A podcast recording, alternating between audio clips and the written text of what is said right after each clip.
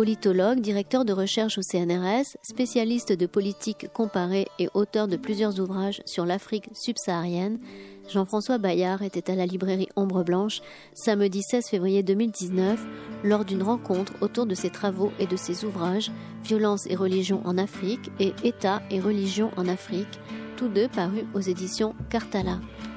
Le débat était organisé en collaboration avec le GREP Midi-Pyrénées, groupe de recherche pour l'éducation et la prospective.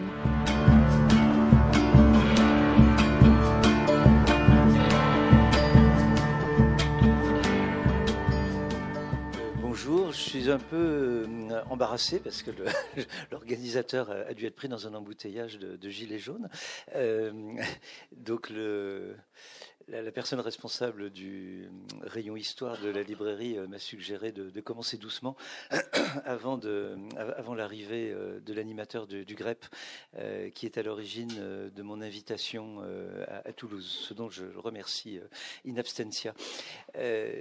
donc je, me présente rapidement, bien que si vous êtes là, c'est que vous savez plus ou moins qui, je suis, j'imagine. J'ai été pour l'essentiel de, ma carrière chercheur euh, au CNRS, en, ethniquement en sciences politiques, mais je dois vous avouer que je ne sais plus très bien ce que c'est que la science politique, et je parlerai plutôt de sciences sociales du politique, euh, euh, notamment dans, une perspective pluridisciplinaire. Bon, j'ai écrit un livre, L'illusion identitaire, donc ça explique peut-être pourquoi j'ai de la peine à, définir mon identité euh, scientifique. Voilà, donc je fais de la des sciences sociales du politique, ou peut-être plus précisément, euh, et ça je crois qu'il faut que, que j'insiste sur ce point, de la sociologie historique et comparée du politique. Et j'expliquerai euh, pourquoi je tiens à, à, cette, à cette dénomination. Bon, on peut négocier, bien entendu, euh, si vous le souhaitez. Euh, une autre chose euh, qu'il est peut-être utile de, préciser, c'est que j'ai commencé à travailler sur ce qu'on appelle l'Afrique subsaharienne, et plus particulièrement sur le Cameroun, auquel j'ai consacré ma thèse. Donc en fait, je suis un élève du Cameroun. J'ai appris le métier en travaillant sur, sur la société politique camerounaise. Euh, et euh, j'ai en, effet euh, consacré au moins la première partie de, mon itinéraire scientifique de façon prioritaire à, l'analyse des sociétés subsahariennes, notamment en publiant, en créant la revue politique africaine avec des, collègues en 1980, qui est toujours publiée aux éditions Cartala et que je vous recommande. Je n'ai plus aucun lien avec elle, mais c'est une très belle revue.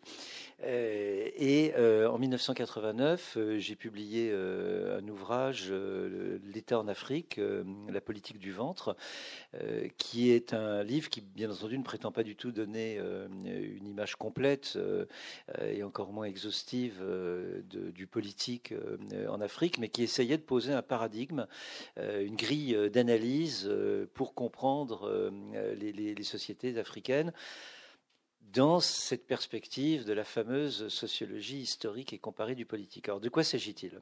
Euh, En fait, euh, lorsque je suis entré dans le, dans le métier de, chercheur, euh, muni de cette thèse sur l'État au Cameroun, la, condition sine qua non aimable mais ferme de la part du centre de recherche qui envisageait de me recruter, c'était de ne pas me cantonner à l'Afrique subsaharienne, mais de travailler sur sur euh, des situations autoritaires, pour reprendre l'expression de, euh, de Guillermet. Euh, et à l'époque, ce groupe de travail se penchait beaucoup sur, c'était dans la préhistoire hein, pour la plupart d'entre vous, on était dans les années 1970, ce, groupe de travail travaillait sur l'Europe du Sud, qui était une Europe autoritaire, hein, avec l'Espagne franquiste, le, le, Portugal salazariste ou néo-salazariste, la Grèce des euh, la Turquie des généraux. Euh, donc l'Europe du Sud était une Europe euh, autoritaire, et puis bien entendu l'Amérique latine. Et ce groupe de travail était intéressé à intégrer les, sociétés africaines dans sa problématique comparative. alors j'ai donc immédiatement euh, travaillé dans une perspective comparative, même si l'essentiel de mon euh, terrain euh, était, dans un premier temps, un État, l'État au Cameroun, et ensuite l'État en Afrique. Et alors moi, ce qui me frappait, c'est que dès le début, en, travaillant sur ma thèse, c'est que les sociétés africaines étaient supposées être des sociétés sans histoire, et donc qui ne relevaient, qui ne relevaient pas de, cette démarche euh, de euh, la sociologie de la formation de l'État. Euh, et vous aviez des tas d'ouvrages très savants. bon, s'il y a des étudiants de sciences politiques dans, dans, la salle, des ouvrages de Barrington Moore, de Perry Anderson, etc., qui parlaient de la formation de l'État en Europe, bien entendu, en Amérique du Nord, en Asie, parce qu'on est entre gens sérieux, la Chine, l'Inde, le Japon. éventuellement, il y avait tout un courant qui traitait de l'Amérique latine. Enfin, l'Amérique latine, pour reprendre l'expression d'Alain Rouquier, c'était l'extrême Occident, par, par contraste avec l'extrême Orient. Donc on restait entre gens sérieux quand même, pour dire les choses clairement, entre gens blancs. Euh, et il y avait une terra incognita euh, qui était euh, l'Afrique, et l'Afrique c'était la tradition. la culture et la modernité en Afrique ne pouvaient venir que de l'extérieur, par le biais de la colonisation, par le biais du développement. Et là, évidemment, il y avait un gros problème, c'était la, culture et la tradition. Et euh, comme euh, dirait euh, notre président actuel, les, Africains étaient réfractaires. Bon, c'était pas des Gaulois, c'était des Africains réfractaires au changement, à la modernité, etc.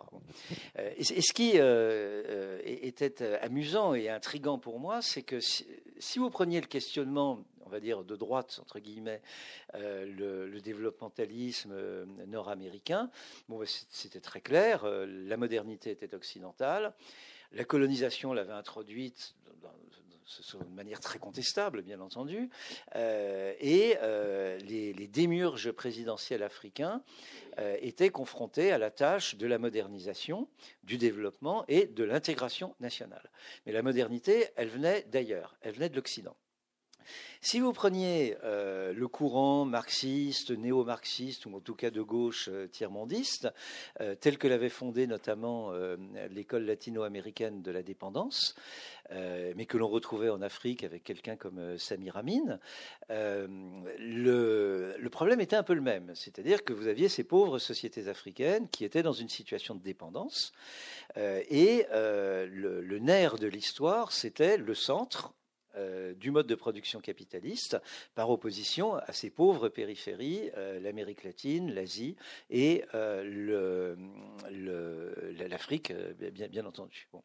Et donc dans les deux cas, alors que ces deux écoles étaient antagoniques, hein, les débats étaient extrêmement polémiques entre les deux, mais au moins elles étaient d'accord sur un point, c'est que les sociétés africaines étaient des sociétés sans histoire, elle ne le disait pas comme ça, mais au, fond, leur raisonnement revenait à ça, euh, et que le changement ne pouvait venir que de l'extérieur.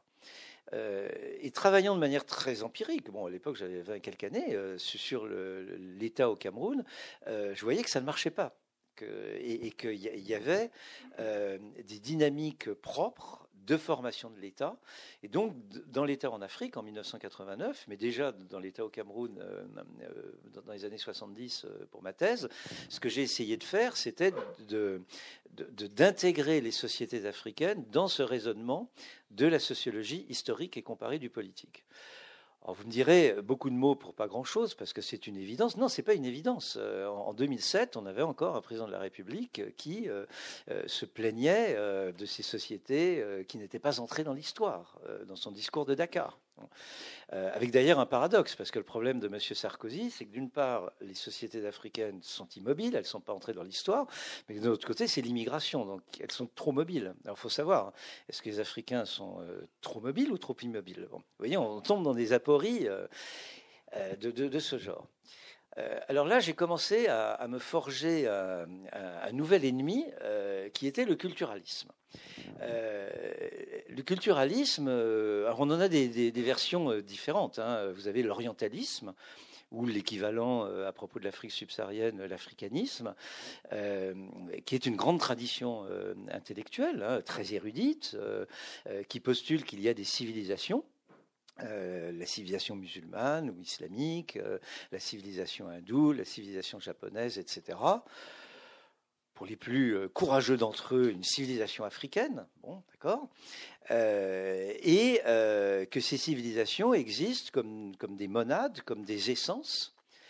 et on en revient au problème initial que j'évoquais, bah, dans l'histoire, il y a des courts-circuits, il y a des courts-circuits entre ces civilisations, leur tradition, leur culture et le changement qui vient de l'extérieur que ce soit sur un mode marxiste ou sur un mode euh, libéral et développementaliste. Euh, et à nouveau, on tombe sur des réfractaires. Les réfractaires africains, les réfractaires arabes euh, ou musulmans, les réfractaires hadous, etc., qui sont empêtrés dans leur culture. et puis, on a des raisonnements culturalistes. Alors là, on dégringole un peu, évidemment, dans, le, dans, dans, dans, l'échelle de l'érudition, mais qui consiste à dire, ben voilà, les peuples sont dominés par leur histoire. C'est un raisonnement qui s'applique naturellement euh, aux sociétés euh, dites exotiques, mais notez bien que euh, quand nous avons en France des, dirigeants qui parlent par exemple des Gaulois réfractaires, d'une France qui est incapable de se réformer, etc., c'est le même postulat. C'est le postulat d'une espèce de culture française qui rend les Français complètement stupides, amorphes, et auxquels les, élites, les, les, gens éclairés si possible sortie de l'ENA, euh, apporte euh, la, grande lumière de la réforme. Bon, hein, mais on est un peu dans dans, dans, ce raisonnement, mais chacun sait que pour beaucoup de, pas simplement de, Parisiens, parce que les Parisiens ont aussi leur propre province, qui est la banlieue. Mais euh, pour, pour beaucoup de, entre guillemets, bon, le, terme est devenu assez polémique, je ne sais plus trop que, comment l'utiliser, mais pour beaucoup d'élites, évidemment, il y a une part coloniale, une part sous-développée dans la société française qu'il s'agit de, moderniser d'extérieur. Et c'est un peu le, un peu le, fondement des politiques de modernisation agricole qui ont été menées à, partir des années 1950, 1960, etc. Donc vous voyez que le culturalisme, c'est pas simplement euh, la culture des autres, entre guillemets, euh, des Africains, etc. C'est un raisonnement qui fonctionne aussi assez largement euh, au sein de la société française ou à l'échelle de l'Europe. Chacun sait que les Grecs, évidemment, ne peuvent découvrir la lumière qu'à partir de l'Europe du Nord. Bon. alors, ce, raisonnement culturaliste, qui, donc suppose que les gens ont une culture et que cette culture surdétermine euh, leur, euh, leur, manière de voir, leur manière d'agir, euh, me pose problème parce qu'il dit une chose qui est très importante, c'est-à-dire que toute action, qu'elle soit politique, culturelle, évidemment, économique, etc., a une dimension culturelle. C'est-à-dire une dimension symbolique, une dimension imaginaire. je, vais vous prendre un exemple assez basique. L'acte politique primaire quelle que soit la société, euh, c'est l'assassinat politique. Vous assassinez votre adversaire. Bon, c'est assez, basique. Euh, ça relève plus ou moins euh, de, de la vie tout court. Bon. mais le meurtre politique a toujours une connotation un mode opératoire culturel. Vous n'avez pas tué votre adversaire politique de la même manière au Kenya euh, ou euh, en Italie du Sud ou en France. Je vous rappelle qu'en France, il y a eu des assassinats politiques il n'y a pas encore très longtemps. Euh, on avait un ministre, Joseph Fontanet, puis les souvenirs sont bons, qui a été assassiné dans les années 1970. La, société française n'est pas exempte d'assassinats politiques. Donc, d'une société à l'autre, vous n'allez pas assassiner les gens de la même manière. Euh, comme me l'avait dit euh, aimablement un journaliste kényan à propos d'un pauvre député qu'on avait retrouvé euh, mort dans une forêt, on l'avait retrouvé like a meatball, comme une boule de viande hachée menu. Bon en France, si vous voulez tuer votre adversaire politique, c'est vous donner une peine inutile que de le découper en petits morceaux. Bon, euh, ça n'a pas beaucoup de sens. Euh, et, euh, en, Sicile, soit vous allez liquider votre adversaire à la loupara, bon, ce qui a une signification symbolique, c'est une signature, bon, la mafia, ou si vous voulez vraiment pas qu'on le retrouve, vous allez le couler dans le béton. Mort, j'espère. Mais bon, euh, vous voyez, mais euh, ce qui n'a pas beaucoup de sens en France non plus. Euh, donc, chaque acte politique a une connotation culturelle. Et, la difficulté avec le culturalisme, c'est qu'il empêche de comprendre ce qu'il prétend expliquer. C'est ça la, difficulté. Alors, ce que je veux dire par là, c'est que vous ne pouvez pas vous en tirer en vous disant ah les Chinois adorent les supplices parce qu'ils sont chinois. Vous voyez bien que ça fonctionne pas vraiment. Euh, vous ne pouvez pas vraiment vous en tirer en disant euh, les Arabes battent leurs femmes parce qu'ils sont musulmans. Parce que le problème, c'est qu'on sait qu'en France euh, et même dans la très catholique Espagne, le taux de violence conjugale est, également très élevé. donc, vous pouvez comme ça, et, puis vous avez de la peine à expliquer pourquoi euh, tant de Chinois, même s'ils étaient extrêmement minoritaires à Tiananmen, et si effectivement euh, les manifestants de Tiananmen ont été plutôt rejetés euh, par la société chinoise. Mais enfin, il y a quand même des Chinois qui sont descendus dans la rue pour demander ce qu'on appelle la démocratie. vous avez des Arabes qui descendent dans la, rue pour demander la démocratie. Alors, est-ce que par exemple les, les Arabes des prétendu euh, printemps de, de 2010-2011, est-ce que tout d'un coup ils ont été moins arabes ou moins musulmans parce qu'ils sont descendus dans la rue, puis tout d'un coup ils sont redevenus musulmans euh, au moment de la restauration autoritaire? Il y, a un truc. Euh, beaucoup de nos présidents de la République ont dit euh, euh, il n'y a pas bon démocratie en Afrique parce que voilà, euh, c'est bon, en, reproduisant le, raisonnement banania. Bon. Le, problème, c'est que vous avez des Africains, enfin quand je dis des Africains, des subsahariens, parce que les, Nord-Africains sont aussi africains que les, subsahariens, qui descendent dans la rue pour exiger, au péril de leur vie ou de leur liberté, la démocratie. Est-ce qu'ils sont moins africains? Vous voyez que ce raisonnement ne marche pas. Euh, et euh, j'ai donc écrit en, 1996 euh, un livre, L'illusion identitaire, qui est un livre comparatif où j'ai essayé de déconstruire comme on dit dans le jargon des sciences sociales, ces concepts, ces notions de culture et d'identité. Alors, c'est un exercice d'humilité, parce que vous avez vu, euh, vous pouvez constater que ce livre n'a strictement servi à rien, puisque depuis 1996, j'ose espérer qu'il n'y a pas un rapport de cause à effet, mais depuis 1996, il y a une espèce d'inflation identitariste, et euh, on ne parle que d'identité, on ne parle que de culture, euh, ce qui doit quand même nous interroger, parce que ce, ce parti pris, cette mise en avant de deux notions qui n'ont pas de sens du, point de vue euh, des, sciences sociales, de l'identité et de la culture, qui ont littéralement monopolisé euh, le débat euh, public en France, dans l'ensemble de l'Europe et, bien au-delà, hein, on pourra y revenir dans la discussion, doit nous interroger. Et au fond, l'une des choses intéressantes que l'on vit depuis quelques mois en France, c'est le retour du social, de la question sociale, euh, avec le mouvement des Gilets jaunes, qui peut donner, prêter à beaucoup d'interprétations, de contestations, de discussions, etc. Bon, ça fait partie du débat euh, normal dans, un pays euh, démocratique. Mais enfin, au, moins, ce mouvement a, remis à l'agenda, comme on dit aujourd'hui, la question sociale qui était complètement occultée dans le débat public depuis les années 1980. Et cette occultation n'est pas pour moi le fruit du hasard. Euh, et j'y viendrai dans, une euh, dernière partie de mon propos. Mais avant euh, tout cela, je, voudrais peut-être introduire une distinction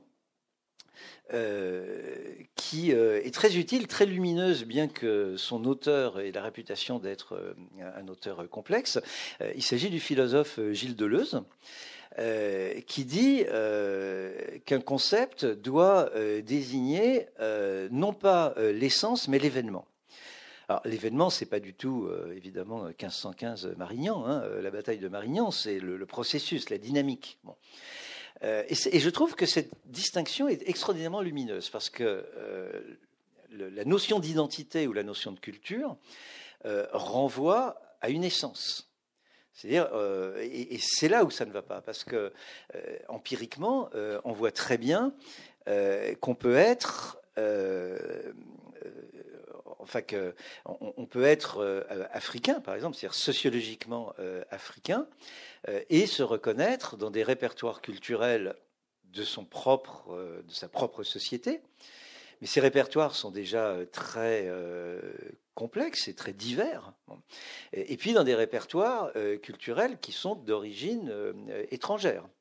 Et puis ces distinctions, d'ailleurs, elles se brouillent très rapidement parce que Certains diront bon, ben, le christianisme euh, est une réalité importée euh, en Afrique subsaharienne. C'est vrai, c'est vrai aussi de la France. Hein. Le christianisme est quand même une, religion de métèques, hein, de, gens quand même de, de, de l'Est. Il y a un moment où, le christianisme a été, enfin on parle euh, l'Europe chrétienne, bon d'accord, l'Europe n'a pas toujours été chrétienne. Et je vous rappelle quand même que le christianisme euh, euh, n'a jamais quitté, si je puis dire, à partir du moment où il s'y est implanté l'Éthiopie. Est arrivé au Congo au 15e, ou disons plutôt au début du 16e siècle, avant la Réforme.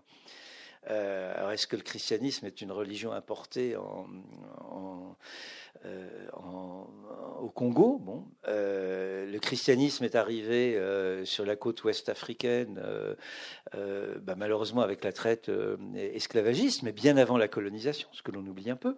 Vous avez par exemple un, christianisme yoruba très puissant, florissant au XIXe siècle, avant la colonisation britannique.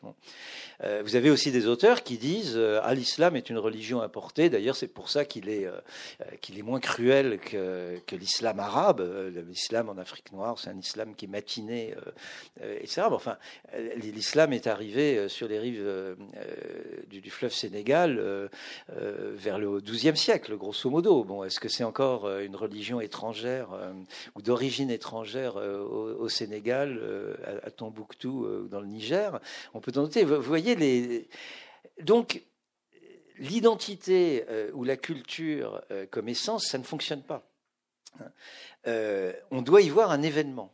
Et cet événement, c'est l'événement que nous vivons, tout un chacun, tous les jours, sans nous en apercevoir, exactement comme quand on conduit ou quand on fait de la bicyclette, on ne réfléchit pas à ce que l'on fait, sinon on tombe. C'est-à-dire qu'en en fait, nous sommes dans des opérations quotidiennes même euh, qui relève de la minute, où on s'identifie euh, et, où l'on produit euh, ce qu'on appelle de la culture.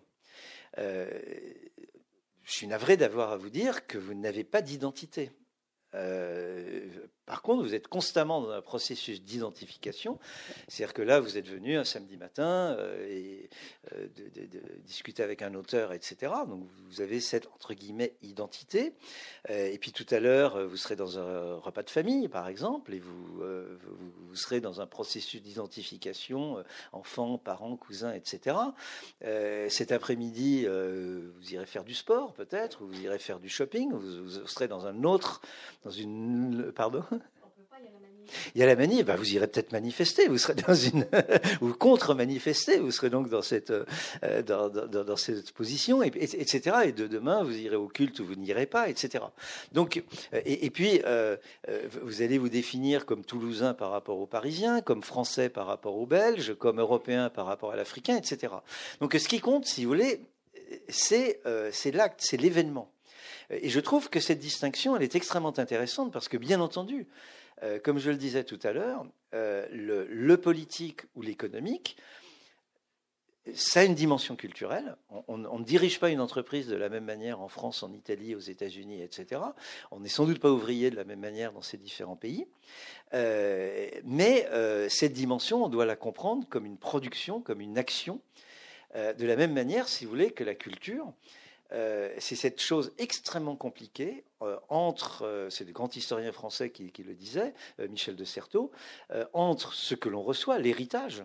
Donc oui, notre culture, entre guillemets, c'est Victor Hugo, Cher Amadou Bamba, je ne sais quel texte sacré en, Inde, à Java, etc. Donc c'est ce que l'on reçoit mais c'est également cette relation dialogique, de dialogue, pour reprendre l'expression de, Bartine, un grand, linguiste euh, euh, le russe, enfin soviétique plutôt, euh, on est en dialogue et, on ne lit pas de la même manière Victor Hugo qu'on le lisait euh, au XIXe siècle. on n'écoute pas et on ne joue pas de la même manière Bach. Qu'au 18e. Vous, savez par exemple que Bach au 19e, euh, était, euh, était assez euh, marginalisé. Bon, et, le mouvement des baroqueux a réinventé cette musique baroque. Donc, les, linguistes aussi nous ont appris qu'un texte, les livres, par exemple, dans cette librairie, les livres que j'ai écrits, bon, évidemment, j'en suis l'auteur. Mais le livre n'existe que par la manière dont vous allez le lire ou ne pas le lire, et dont vous allez les apprécier ou ne pas les apprécier. Donc si vous prenez euh, l'illusion identitaire, par exemple, ou si vous prenez violence et religion euh, en Afrique, j'en suis l'auteur. Euh, mais ce livre ne va exister que par la manière dont vous allez le lire ou ne pas le lire, et le trouver bon, mauvais, moyen ou je ne sais quoi. Hein. donc je trouve que cette distinction essence-événement est très intéressante et permet de sortir euh, de, des faux débats dans lesquels euh, une société comme la société française euh, s'est enfoncée avec tous ces débats sur l'identitaire, et, etc., etc. Et puis la, dernière chose que, je voudrais dire, donc que, que j'ai annoncé, c'est cette relation compliquée qui, à mon avis, est très mal posée depuis maintenant une trentaine ou une quarantaine euh, d'années, euh, entre ce que l'on appelle la mondialisation ou la globalisation, l'État-nation et les identités. vous voyez bien que dans le débat public, ces trois notions, mondialisation, État-nation, identité, sont généralement posées sous la forme d'un jeu à somme nulle. Plus vous avez de mondialisation, moins vous avez d'État, et notre identité, notre culture est menacée par la mondialisation. Euh, et surtout la mondialisation qui vient de l'Ouest, euh, les, euh, les, McDo, etc. déjà là, les choses deviennent un peu compliquées parce que nous sommes tous contre la mondialisation, bien sûr. Euh, nous n'aimons pas les McDo. Enfin, on va quand même au McDo, ne serait-ce que pour accompagner nos enfants, petits-neveux, etc. Euh, nous sommes contre, euh, bien entendu, l'américanisation, mais nous portons tous des blue jeans. Bon. nous sommes tous contre la mondialisation, mais si on va choisir une moto, on va la choisir plutôt italienne, voire japonaise, que d'ailleurs il n'y a plus de française, bon, etc., etc. Donc on est tous très ambigus là-dessus. et puis, après, quand on rentre dans le détail, enfin moi en tout cas, c'est ma, proposition euh, euh, en, tant que chercheur, euh, on voit que les choses ne fonctionnent pas du tout sur le mode d'un jeu à somme nulle. Et qu'en réalité, ce que nous opposons, mondialisation, État-nation et identité ou culture, ça va ensemble, c'est une combinatoire, c'est une synergie. Et je vais vous en donner deux illustrations. 1848, euh, alors pour moi, euh, et c'est notamment une chose que j'ai essayé d'expliquer dans, un de mes livres, Le gouvernement du monde, euh, qui, qui est paru chez Fayard en 2004. si on veut comprendre quelque chose au monde dans lequel on vit, il faut remonter à la fin du 18e ou au début du 19e. Et nous n'avons pas changé, nous sommes toujours dans le 19e siècle, quoi qu'on en dise. Et ça, c'est un, peu la particularité de mon raisonnement. Et si vous prenez cette, cette aune, si vous prenez cette mesure de, depuis la fin du 18e, début du 19e, vous voyez qu'en réalité, les trois choses, euh, mondialisation, État-nation, euh, identité ou culture, vont de pair. 1848, c'est simultanément le libre-échange, euh, le développement des, des, grands chemins de fer, des lignes télégraphiques sous-marines, etc., etc., donc la mondialisation mais c'est aussi euh, euh, l'expansion du christianisme, euh, la, colonisation un petit peu plus tard. Enfin bon, le printemps des peuples. Hein, les grandes révolutions de 1848 en Europe, mais également qui ont des répercussions, par exemple en Amérique latine, en Colombie, etc. Euh, et puis, euh, de premières formes de culturalisme ou d'identitarisme, euh, l'orientalisme dont j'ai déjà parlé, mais aussi Ivanhoé, la réinvention du Moyen Âge, Viollet-le-Duc, le, Georges Sand, le romantisme, etc. etc. Les, trois choses vont de pair, elles ne sont pas contradictoires, c'est le même moment historique. Si vous prenez maintenant 1990, 1989-1991. Euh, euh, la, chute de, l'Empire soviétique. L'Empire soviétique ne se dissout pas dans le marché. Euh, L'Empire soviétique donne naissance à un système d'État-nation. Hein, la Russie, l'Ukraine, les pays baltes, les républiques dites musulmanes d'Asie centrale. les républiques caucasiennes, en même temps que cet espace ex-soviétique épouse le capitalisme, celui des oligarques, plutôt d'ailleurs que l'économie de marché au sens strict du terme. Et simultanément, cette, concomitance entre entrée dans le capitalisme mondial et formation d'un système d'État-nation va de pair avec l'identitarisme, c'est-à-dire la mise en avant de la culture russe, euh, de l'orthodoxie comme principe euh, euh, identitaire de la Russie, notamment de, Poutine, ou également de toute une série de choses similaires dans les républiques ex-soviétiques, avec le nationalisme ukrainien, tout ce qui se passe dans, le Caucase, le conflit entre l'Arménie et, l'Azerbaïdjan, etc. etc. et, vous avez exactement au même moment le même genre euh, de, synergie en Yougoslavie, euh, où euh, l'éclatement de la Yougoslavie donne naissance à un système d'État-nation ô combien nationaliste, qui va de pair avec le développement d'un capitalisme sauvage, sinon criminel. il est intéressant de voir que les nationalistes étaient les libéraux économiques, par exemple en Bosnie euh, ou en, Serbie euh, en 1991, au moment de l'éclatement de la Yougoslavie. Alors que les sociodémocrates restaient plus ou moins fidèles à l'idée socialiste du, titisme, eux étaient, pour une étaient contre le nationalisme intra-yougoslave et étaient pour, on va dire, une, une économie mixte ou pour le maintien d'une espèce de social-démocratie, mais qui, n'était pas le, néolibéralisme libéralisme qui finalement euh, s'imposera euh, dans, ces pays. Hein. Donc, euh, ce que je propose, si vous voulez, cette espèce de révolution, enfin, le mot est peut-être un peu ambitieux, pardonnez-moi, mais de révolution copernicienne, et, de, comprendre comme une synergie ce qui est généralement posé comme un jeu à somme nulle euh, entre mondialisation, euh, universalisation de l'État-nation comme mode d'organisation politique et euh, l'identitarisme ou le culturalisme. Et ça, si vous regardez l'histoire des deux derniers siècles à l'échelle du monde, moi, il me semble que mon paradigme fonctionne et rend mieux compte de, ce que nous vivons. Et je crois que l'une des raisons de l'impasse euh, dans laquelle s'est fourvoyé euh, le débat public, euh, c'est que nous n'arrivons pas à comprendre cette synergie, nous n'arrivons pas à comprendre cette espèce de triangulation. Et juste pour finir, pour rendre plus concret mon propos, j'ai essayé, mais, j'assume complètement le, caractère très provocant du, concept. J'ai essayé de, conceptualiser cette triangulation avec le terme de, euh, national-libéralisme. Et, je, sais que le terme est gênant, euh, il est délibérément gênant, parce que quand on entend national-libéralisme, intuitivement, on, pense ou on a national-socialisme.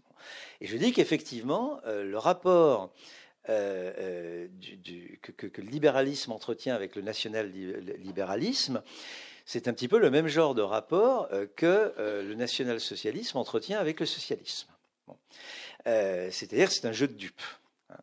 Euh, alors si on s'amuse euh, à, prendre la, vie politique française, je comparerais volontiers le national-libéralisme à une espèce de cocktail. Hein, où vous avez donc du, vous avez du, de la globalisation, de la mondialisation, vous avez de l'État-nation, du nationalisme, et vous avez de l'identitarisme. Et euh, évidemment, chaque barman euh, va faire son cocktail un peu à sa manière. Donc vous avez euh, des barmen ou des barwomen qui vont forcer sur le national. Par exemple, c'est Marine Le Pen ou son père.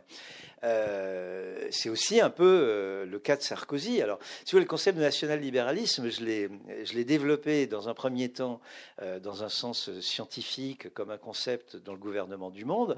Et puis, puisqu'on est entre nous, je me permets de parler très directement, très franchement, après chacun ses, opinions euh, politiques. Mais euh, la moutarde me montant au nez euh, au fur et à mesure de, l'ascension de Nicolas Sarkozy, j'ai utilisé ce terme de national-libéralisme de manière beaucoup plus polémique, en disant que le national-libéralisme de Sarkozy, c'était le nationalisme pour les pauvres, c'est-à-dire le débat sur l'identité nationale, et le libéralisme pour les riches. Donc j'assume cette dimension polémique, si vous voulez, du concept. Hein.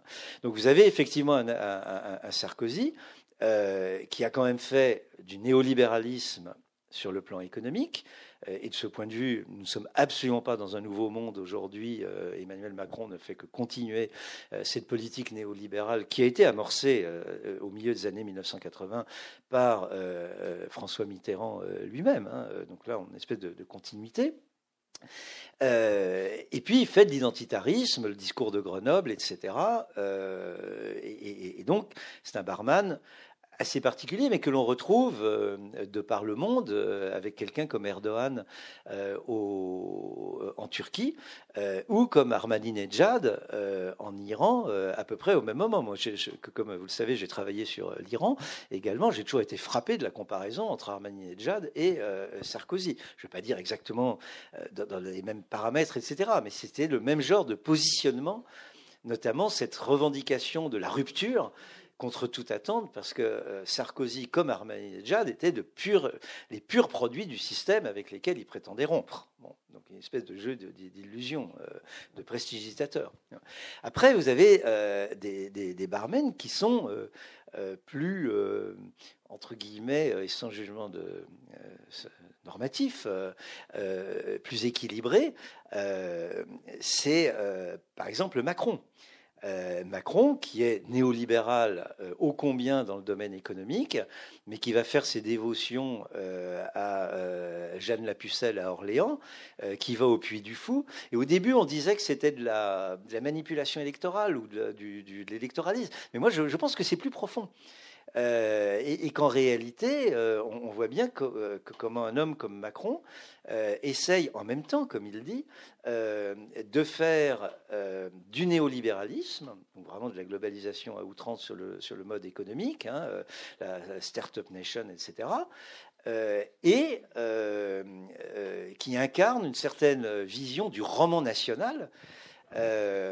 Quitte à se brûler les doigts avec l'imaginaire de la monarchie, euh, puisqu'il a ce discours tout à fait improbable sur les Français qui euh, n'auraient jamais réussi à porter le deuil euh, du roi, mais il oublie complètement que les Français ont la nostalgie euh, d'un roi dont ils ont coupé la tête. Bon, et que les deux vont ensemble.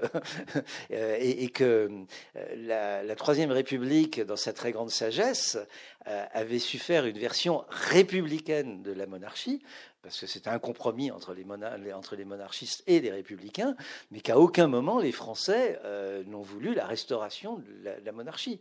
Euh, bon, et, donc ça, c'est aussi assez intéressant de, de, voir comme un homme politique manifestement habile euh, peut se brûler les doigts à, la logique, aux logiques intrinsèques d'un imaginaire politique, qui est par définition, comme tout imaginaire, très ambivalent. Hein.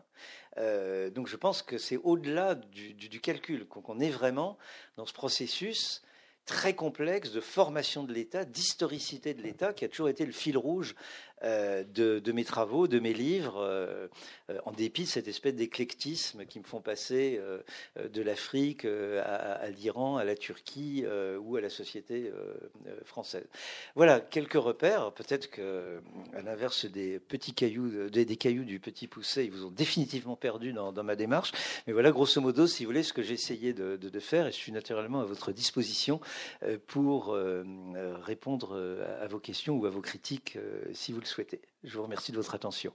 je peux passer le, micro. Euh.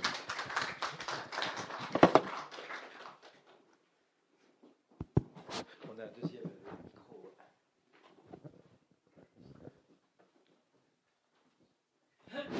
Merci pour votre conférence. J'étais venu dans le secret espoir d'avoir quelques éclairages sur l'Afrique, dont vous êtes quand même, par rapport au Cameroun, un bon spécialiste. Je le fus, je, Inch'Allah, je le fus, mais je ne suis plus vraiment. Mais je suis prêt à essayer de répondre à vos, à vos questions. Il m'est venu deux ou trois questions que je vais enchaîner, si vous le permettez.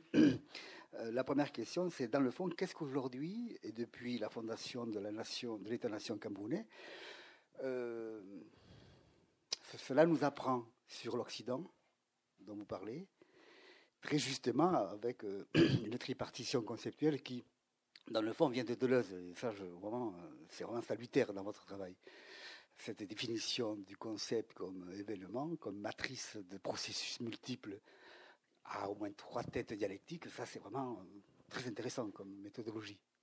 Mais la question que je me pose, c'est dans le fond, bah, lisant Foucault, et Foucault aussi, qu'est-ce qui, du modèle laïque que Hobbes, en sciences politiques, comme fondateur, hein, Althusser dira à propos de Hobbes et de Machiavel, sont les Galilées de, la science politique. C'est aussi des artistes, quelque part, du politique. Euh, qu'est-ce qui, dans le fond, a été exporté dans, la colonisation européenne de l'Afrique, anglophone ou francophone, et francophone notamment par rapport au Cameroun Qu'est-ce qui a été exporté des structures internes, finalement, de soumission? Parce qu'il me semble quand même que quand on va au Cameroun, je connais un peu le Cameroun, moins, bien que vous, euh, on retrouve quand même, au-delà des processus euh, tout à fait créatifs hein, que vous avez à repérer, on retrouve quand même des structures de colonisation qui sont internes aux sociétés européennes. L'écart, par exemple, entre les riches et les, pauvres, il est catastrophique. Il y a une fracture. Euh, totalitaire du pouvoir, autoritaire du pouvoir, qui, dans le fond, ouvre également des espaces de liberté paradoxalement étonnants. Je pense à Yaoundé, par exemple, ou à Abidjan, ou à Lomé. Donc, la question est la suivante. Qu'est-ce qui, dans le fond, a été exporté de nos modèles théoriques et pratiques dans la colonisation, et qu'est-ce qui a été retourné contre nous? Qu'est-ce qui se retourne aujourd'hui contre nous sur des modalités, pourquoi pas révolutionnaires, euh, créatives, qui sont encore en attente en Afrique, hein, mais, qui sont quand même un gésine, je pense, qui sont vraiment à repérer comme tels. Donc, la question, c'est la suivante. Qu'est-ce qui, de votre expérience du Cameroun, nous apprend à regarder autrement nos problèmes occidentaux, quant au social, quant aux politiques et quant aux structures de violence? Voilà. Merci pour la complexité de, votre réponse par rapport à ma question.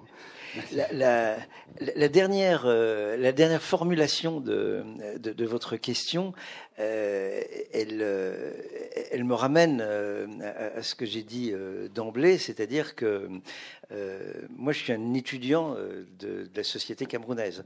Et, en effet, travailler sur une société camerounaise, une, une société autre, ça aurait pu être aussi bien, c'est marocaine, hindoue, je ne sais quoi, euh, et c'est intéressant parce que euh, cela nous apprend euh, à euh, voir dans nos propres sociétés euh, diverses auxquelles nous appartenons des choses que nous ne verrions pas automatiquement parce que nous sommes à l'intérieur du bocal. Bon, hein, donc un, poisson rouge, il a aucune, il est incapable de conceptualiser le bocal dans lequel il nage. Bon, il est à l'intérieur du bocal, il ne le voit pas. ce qui est intéressant dans la démarche comparative, c'est qu'effectivement vous allez dans un autre bocal et quand vous êtes dans un autre bocal, vous, bah, vous voyez votre bocal d'origine de manière un petit peu euh, euh, différente. Hein. Euh, et j'ai en effet beaucoup appris de la société française à partir de, mes analyses, non, seulement du Cameroun, mais aussi d'autres sociétés. et c'est assez banal pour, pour des chercheurs comme moi. J'ai à l'esprit un, très beau livre de Marc Abélès, Jour tranquille en 89, donc c'est évidemment un jeu de mots. Euh, le livre est écrit en 1989. 89, euh, euh, c'est le, numéro du département de Lyon.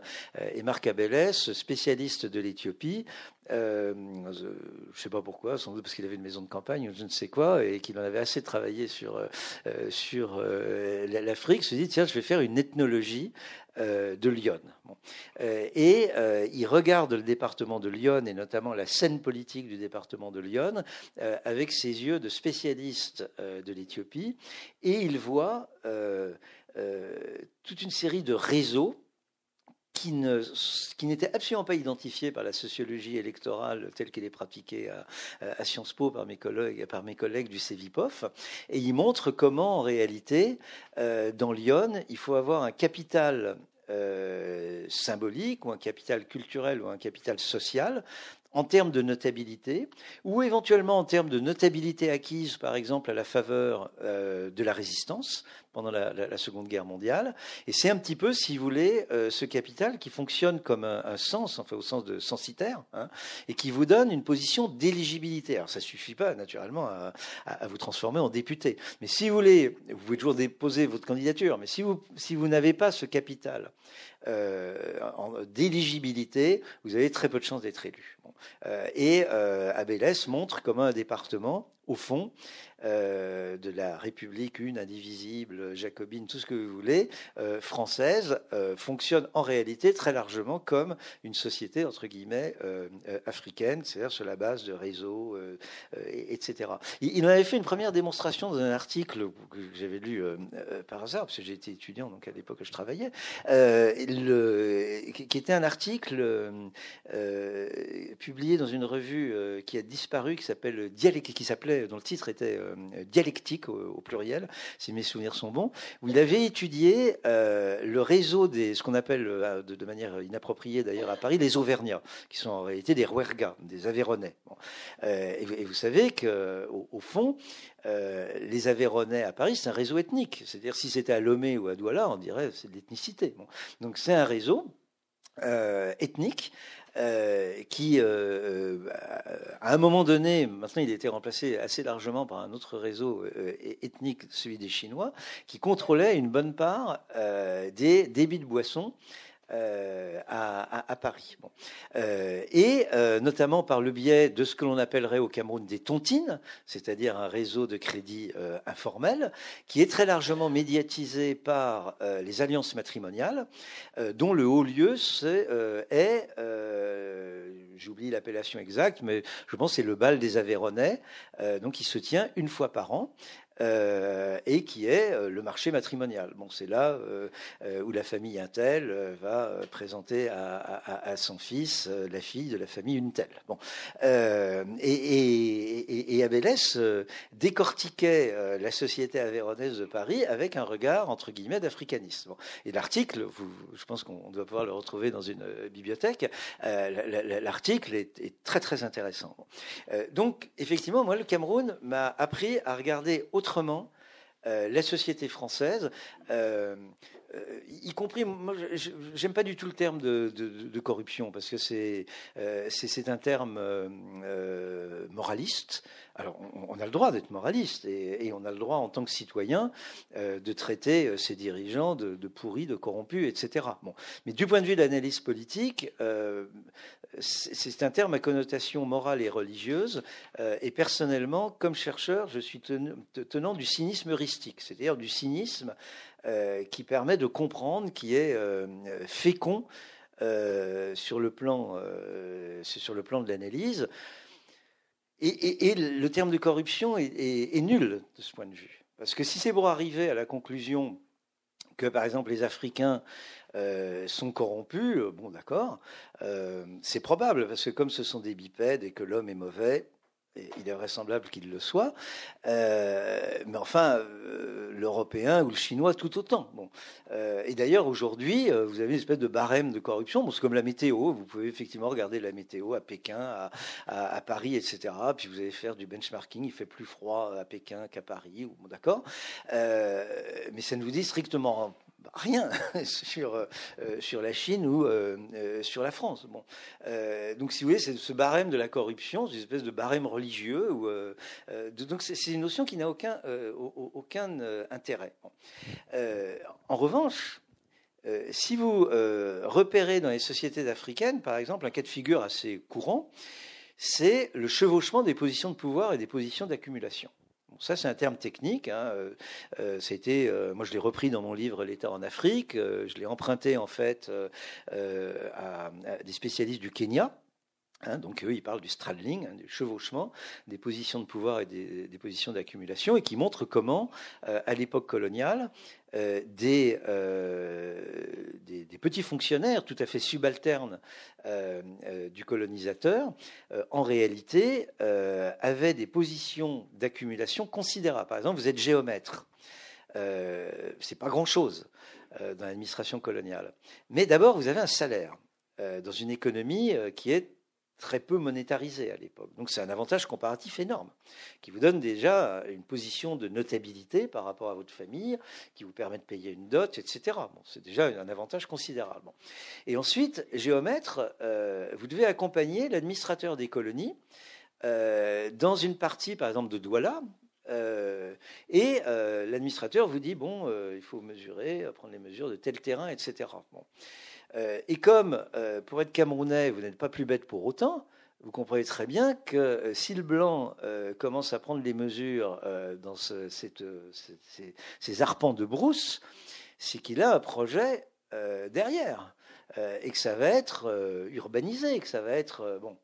Euh, et comme il n'est pas plus bête euh, que qui que ce soit, euh, il va commencer à acheter peanuts, comme on dit en bon français, du terrain. C'est comme ça que, par exemple, ce qu'il faut bien nommer l'aristocratie Douala, tout en poussant des cris d'orfraie euh, devant la confiscation de ces terres par l'administration euh, allemande, euh, a quand même réussi de superbes opérations d'accumulation foncière à la faveur de l'implantation de l'économie capitaliste, c'est-à-dire de la propriété privée de la terre qui n'existait pas dans la société douala ancienne. Alors peut-être que le colonisateur leur a arraché des terres, mais il leur a permis d'en acquérir beaucoup plus et de profiter d'une valorisation financière de la terre sans commune mesure. Euh. Alors, et là, je commence à répondre euh, au cœur de, votre question, c'est-à-dire que euh, la plupart des, travaux, et c'est ce contre quoi je me suis toujours battu sur le plan scientifique, la plupart des travaux pensent que l'État en Afrique est dans un rapport d'extranéité, hein, d'étrangeté, de distance, d'extériorité par rapport aux sociétés africaines. Euh, et que euh, les grands problèmes de, l'Afrique proviendraient euh, de l'inadéquation de cet État aux sociétés africaines. Alors c'est là où, ma, problématisation, à mon avis, permet d'avancer, c'est que ces sociétés, c'est pas une essence, c'est un événement. Donc ce qu'il faut comprendre, c'est non pas l'essence de l'État entre guillemets occidental en Afrique, une espèce de contradiction qui aurait par un jeu euh, de jeu à somme nulle entre l'État étranger et la société africaine. Ce qu'il faut comprendre, c'est l'événement de l'État. C'est-à-dire comment, comment cet État s'implante, comment il se forme euh, en Afrique. Et là, vous avez un, autre concept qui peut être utile, qui est le concept de Marx de l'appropriation. chez Marx, l'appropriation va de pair avec la création. Quand, vous appropriez, ça, revient à ce que je disais euh, tout à l'heure, si, euh, vous achetez, Inch'Allah, euh, un de mes livres, vous vous l'appropriez. au sens marxien du terme, c'est-à-dire qu'en le lisant ou en le déchirant parce qu'il ne vous plaît pas, vous le créez. Donc l'appropriation chez Marx, euh, c'est pas simplement l'appropriation passive, c'est la création de l'objet que vous appropriez. Et ce fameux fétichisme de la marchandise, euh, chez Marx, ça renvoie à cette appropriation, à cette création. Hein. Marx, c'est une très belle formule que, j'adore. Il fait dire au capitalisme Je te plume, mais en te procurant une jouissance. Bon. Euh, donc, euh, mutatis mutandis, si vous voulez, l'État qui est imposé par le colonisateur, il est immédiatement approprié par les Camerounais, en l'occurrence, mais les Camerounais, ils ne sont pas d'accord entre eux. Donc ce n'est pas un problème de culture, c'est un problème de lutte sociale. Euh, vous avez, par exemple, dans le nord du Cameroun, euh, une aristocratie euh, foulbée, islamique, qui domine une masse servile, entre guillemets, païenne. dans un premier temps, le colonisateur euh, dans le nord du Cameroun comme dans le nord du Nigeria, dont on parle beaucoup en ce moment, euh, va s'allier avec euh, cette aristocratie et va renforcer sa domination et même l'élargir à des, populations que l'aristocratie Fulbé n'avait jamais réussi à, se soumettre. Euh, dans une autre partie du Cameroun, euh, dans l'ouest du Cameroun, vous allez avoir de manière beaucoup plus compliquée le même genre d'alliance euh, avec ce qu'on appelle les chefferies, qui en réalité sont des petits royaumes bamilékés. mais ça va être beaucoup plus compliqué. parce que il va y avoir une lutte très dure entre les petites dynasties, leurs conseils de notables et les cadets sociaux c'est-à-dire les, jeunes euh, qui euh, sont voués à la subalternité, euh, au célibat, et qui à un moment donné, vont être les grands perdants de la colonisation, mais qui vont être les gros bataillons du premier mouvement, du grand mouvement nationaliste de l'UPC au Cameroun, qui va fournir dans l'ouest du Cameroun je, simplifie, mais c'est un débat historiographique euh, terriblement compliqué, on n'a pas le temps de rentrer dans le détail, euh, qui, va fournir les bataillons euh, nationalistes. Et là, vous avez une appropriation de l'idée nationale par des cadets sociaux qui vont être en, en bisbille, en bagarre, armés contre la chefferie. Ça va être très dur. Euh, les chefferies vont être incendiées, des chefs vont être massacrés. Bon. Après, le débat historiographique, si vous avez des gens qui vont dire non, mais en réalité, ce n'était pas une rébellion contre la chefferie, c'était une rébellion légitimiste. Euh, et qu'il faut un petit peu comparer euh, à la Vendée de la Révolution française ou au Cristeros de la Révolution mexicaine. Bon, mais on ne rentre pas dans le, dans, le, détail. Et puis dans le sud du Cameroun, à Yaoundé, c'est une société segmentaire lignagère, sans institution politique centralisée. Et là, vous allez avoir un phénomène très étonnant, euh, c'est euh, l'adhésion, l'appropriation massive du catholicisme par euh, ce peuple qui environne Yaoundé, les Bétis. Ils vont se convertir à 99,9% catholicisme. Qu'est-ce qui se passe?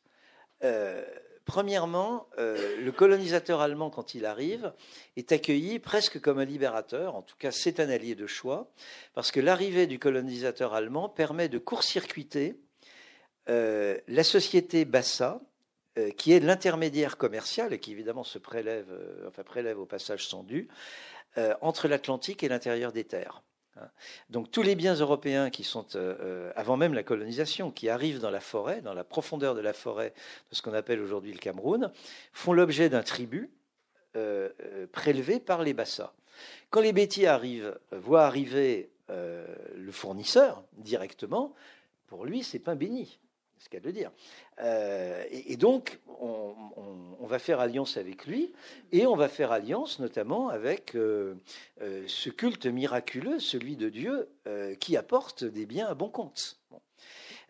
mais il y a un élément dans cette conversion qui est intéressant, c'est la conversion des femmes, qui se convertissent là massivement au christianisme, au catholicisme.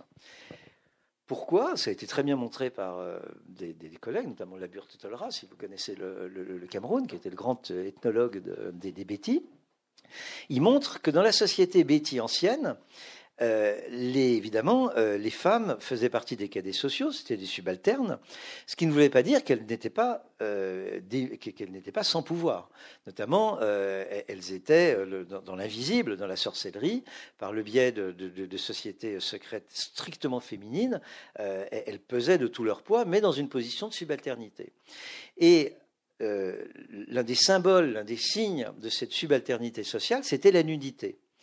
Seuls les chefs de lignage euh, avaient des vêtements, et notamment des vêtements importés ou des éléments vestimentaires importés à grand prix à cause de ces salauds de Bassa euh, de l'Occident. Euh, et les jeunes et les femmes étaient voués à la nudité comme symbole de la subalternité. Et tout d'un coup, vous avez un culte, le culte catholique, qui impose aux femmes d'être habillées, parce qu'on ne va quand même pas laisser euh, des femmes entrer nues dans l'église, dans la maison de Dieu. Hein. Donc on, va leur imposer le port euh, de la robe, mais cette imposition, c'est une libération. Euh, parce que c'est évidemment, si je puis me permettre, un gigantesque bras d'honneur aux hommes en disant, regardez, nous sommes habillés, et nous sommes habillés avec des vêtements européens. C'est-à-dire, vous avez une espèce d'inversion du rapport de force symbolique extraordinaire.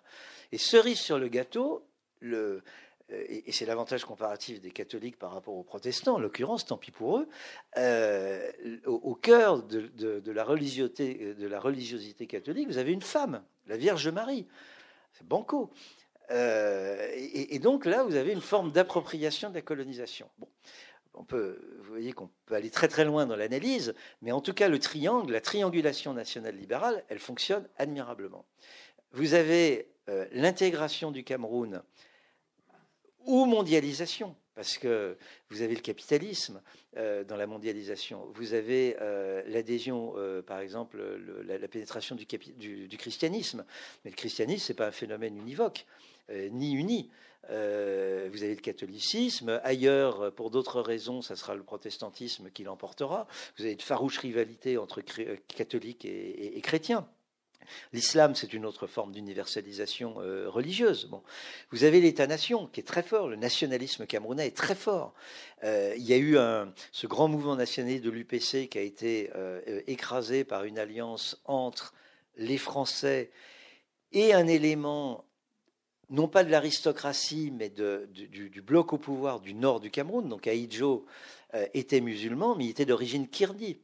Euh, Aïdjo, c'était un bâtard à la fois au sens propre du terme, parce qu'en réalité, euh, sa mère était euh, kirdi, son père était tirailleur de l'armée coloniale britannique, sans doute sierra-léonais, et il était musulman, mais aux yeux de la société Peul, de la société Foulbé, c'était un bâtard, c'était un moins que rien. Bon, mais c'est également un bâtard sartrien euh, parce qu'il euh, est arrivé au pouvoir euh, porté par le colonisateur, mais il s'est complètement, et je vous invite à relire Jean-Paul Sartre, il s'est affirmé comme remarquable entrepreneur politique, et il a, si je puis dire, trahi l'aristocratie Foulbé dont il était le, le fondé de pouvoir.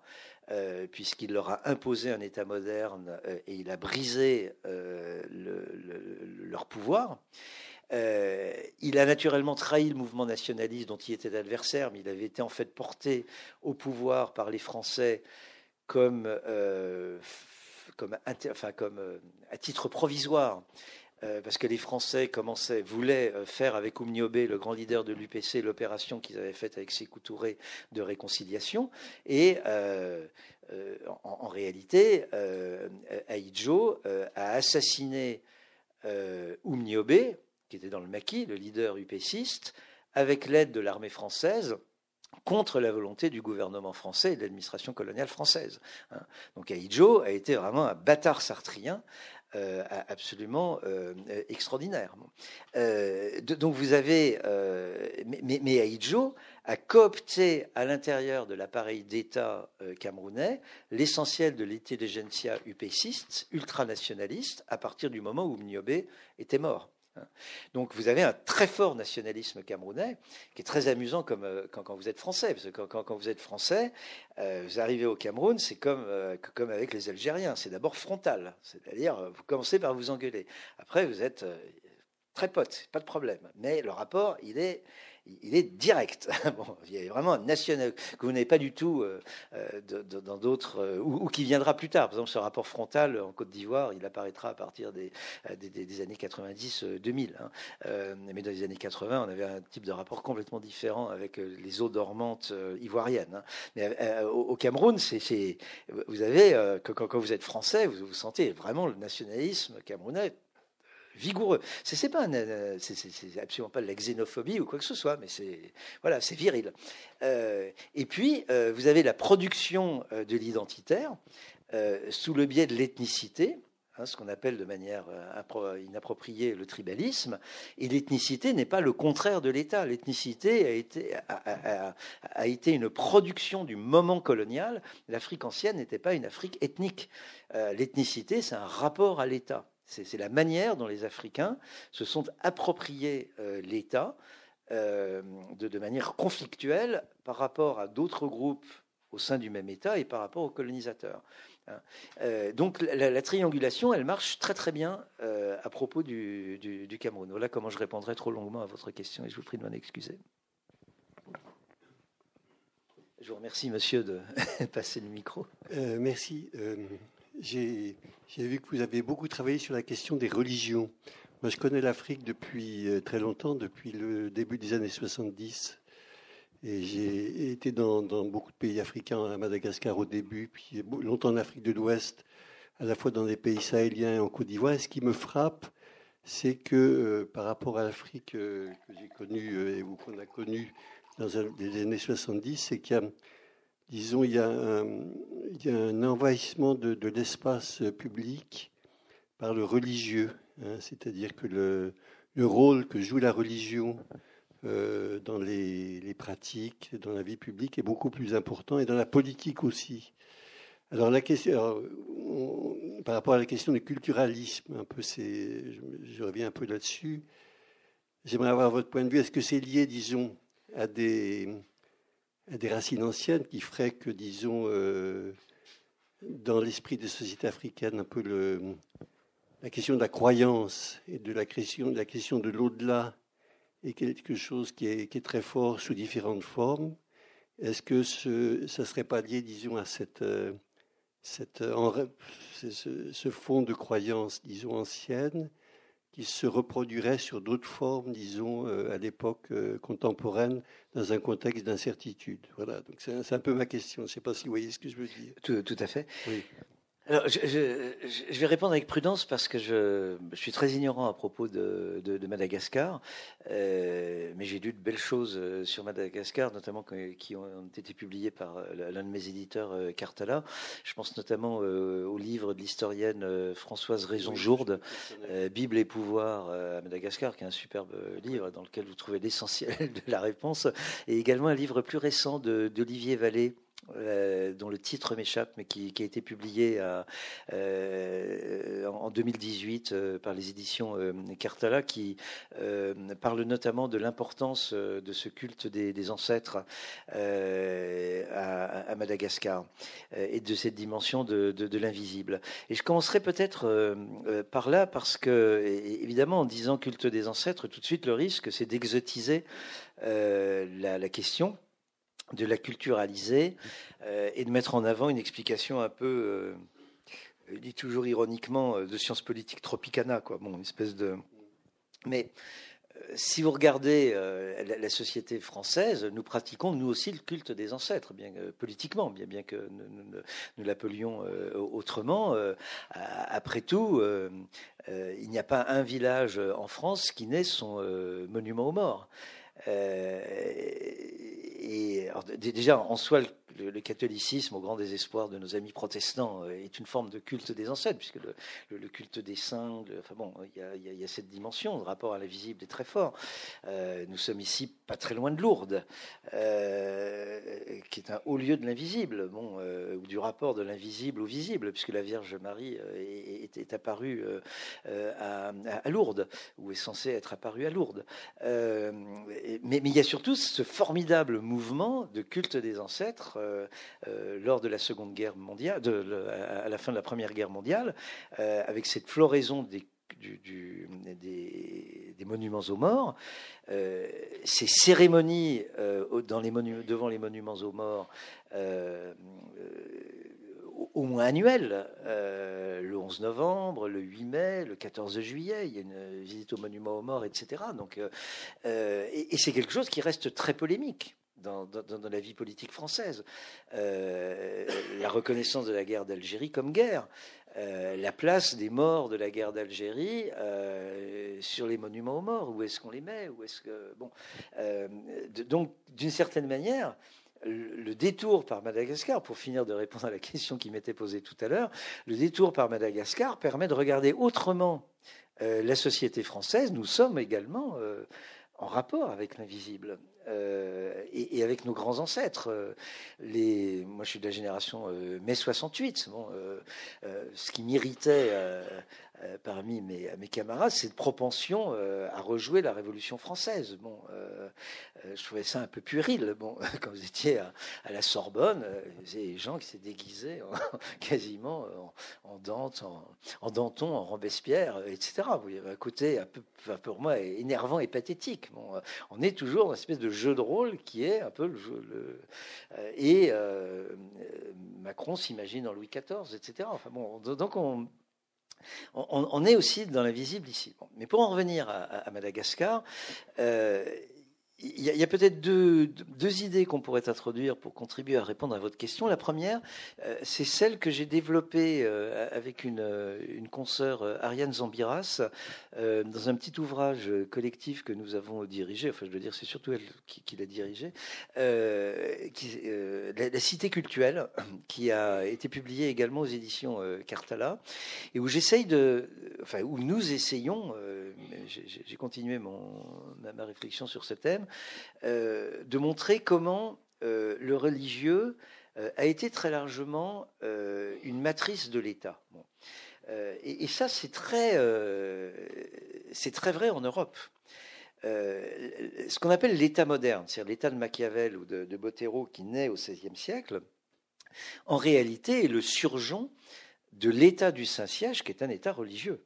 C'est bel et bien l'Église catholique qui, à partir de la réforme grégorienne euh, au XIe, XIIe siècle, euh, institue euh, un État, l'État de ce qu'on appelle le Vatican aujourd'hui, l'État du Saint-Siège, qui est un gouvernement par l'écrit et qui va être la matrice de ce qu'on appelle l'État moderne, qui, à partir du XVIe siècle, va se dissocier du champ religieux parce que les guerres de religion supposent une espèce de, principe de transcendance politique par rapport aux appartenances religieuses pour instituer, pour restaurer la paix civile. À partir du moment où l'ecclésia éclate, il faut retrouver un, principe d'unification de, de, la société politique. Et ça sera donc ce qu'on appelle l'État moderne. Mais cet État moderne, il naît du champ religieux médiéval, et il va se reproduire d'ailleurs euh, à travers la confessionnalisation du politique, puisque, euh, notamment dans le cadre de ce qu'on appelle euh, les, traités de, Westphalie, vous allez avoir ce principe d'un État qui va se séculariser tout en étant un État confessionnel. par exemple, la Prusse piétiste, hein, qui est un très bel exemple de, cité culturelle. Donc vous, le, champ religieux euh, est très largement, euh, y compris en Europe, la matrice de l'État. Et, à Madagascar, euh, c'est ce que l'on voit se nouer à partir du XIXe siècle avec ce, jeu complexe entre la monarchie merne, donc Mérina, la, la, monarchie merne sur les hauts plateaux, euh, et euh, la rivalité franco-britannique, qui va être également une rivalité euh, religieuse. et la, monarchie merne va essayer de, de, faire, de s'engager dans un processus, dans un événement de modernisation conservatrice, Hein, tout à fait comme, euh, euh, comme l'Italie, si vous voulez, euh, le, fameux guépard de, Lampedusa, hein, tout changer pour que, tout reste pareil. Enfin, il y a plusieurs traductions possibles. C'est aussi la politique de Bismarck, hein, qui, va imposer une modernisation conservatrice aux Junkers dans le cadre de l'unité allemande. Ben, les Mernes vont essayer de faire la même chose, ce que l'on voit aussi en Égypte à la même époque, c'est-à-dire de faire une espèce de modernisation conservatrice de la, de, de, la monarchie, les, les, monarques Merne euh, ou la, la cour, euh, comprend qu'il faut tout changer pour que tout reste pareil, parce qu'il y a cette nouvelle donne qui est en partie la donne de la globalisation, qui est en partie de la mondialisation. Hein. Au fond, la monarchie Merne, euh, elle est dans la même position que le Parti communiste chinois à la fin des années 1980, qui comprend que pour maintenir le pouvoir du Parti communiste, il faut tout changer.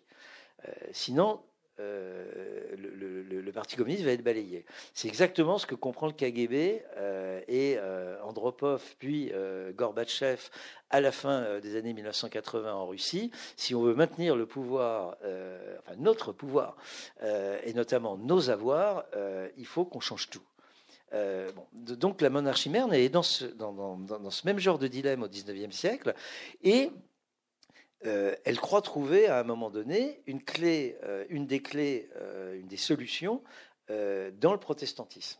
Donc vous, avez évidemment les, Britanniques sont aussi là pour les, conseiller dans ce sens-là. Bon, et, puis vous, avez bon la, colonisation qui change tout avec des épisodes assez cocasses. Par exemple, la, manière dont, dans le contexte des années 1880-1890, l'Église catholique française va développer le culte du Sacré-Cœur Hein, donc qui est tout à fait un culte euh, hexagonal, hein, euh, euh, qui se développe dans la France des années 1880 et 1890. Donc on va le transplanter en, Afrique, enfin à Madagascar en l'occurrence. et alors là, il y a, un malentendu qui n'est pas franchement opératoire, parce que les, les Balgages vont être complètement épouvantés en disant, mais déjà, les, les missionnaires, on se demandait un peu ce qu'ils fabriquaient, avec leurs histoires, le sang du Christ, etc. Mais là, on a la preuve euh, que ce sont des anthropophages, qui font de la sorcellerie euh, euh, et, que leur culte est un culte de l'invisible tout à fait néfaste. Bon, et ce culte du Sacré-Cœur a un effet absolument dysfonctionnel. et tout ça est très bien raconté par Françoise Raison-Jourde. Donc, vous, avez Madagascar, c'est un peu, c'est un bel exemple de cité culturelle. Hein. les pratiques du culte. C'est une vieille histoire. Hein. c'est ce que raconte Fustel de Coulanges à propos de la cité euh, antique, de la cité grecque. Hein. C'est-à-dire comment les rituels, comment le culte est la matrice euh, de, l'esprit civique. Hein. La cité s'institue à travers le culte religieux. Euh, et ça, je trouve que ça fonctionne assez bien dans le cadre de mon triangle national libéral. Bon. et puis alors, il y a une deuxième manière de prendre le problème. Euh, qui est euh, l'évidement du champ politique. C'est-à-dire, et, ça, c'est vrai de Madagascar, mais c'est vrai très largement euh, de, l'Afrique subsaharienne. pourquoi y a-t-il ce lien assez intime entre religion et politique, étant entendu qu'en l'occurrence, il s'agit beaucoup plus de politique au sens large du terme, y compris l'accumulation foncière, etc., que, que, de religion. Donc pourquoi y a-t-il ce lien euh, entre religion et politique en Afrique, éventuellement sous une forme violente. Je dis bien éventuellement, parce qu'en réalité, le lien entre violence politique et violence religieuse est infinitésimal. Si vous parlez de religion en Afrique, c'est d'abord euh, la spiritualité, euh, ensuite le rapport à, la famille, à la mort, à la maladie, et très accessoirement dans certaines configurations, comme par exemple celle du nord du Nigeria avec Boko Haram, euh, ou celle de l'armée de, résistance du, euh, du Seigneur en, Ouganda, etc., un, lien avec la violence politique. Bon, euh, mais, c'est tout à fait marginal par rapport à l'essentiel du, propos religieux. Hein. Mais, mais, pourquoi la religion est-elle si présente dans le champ politique en Afrique? Ben, Essentiellement parce qu'il y a eu le déni du politique, parce qu'il y a la forclusion du politique. À l'époque de la colonisation, politique pas touche. Euh, à l'époque euh, des indépendances, politique pas touche. C'était l'intégration nationale et le développement. Euh, au moment de la grande revendication des au début des années, enfin fin des années 1980, début des années 1990, on a fait de la démocratie sans politique.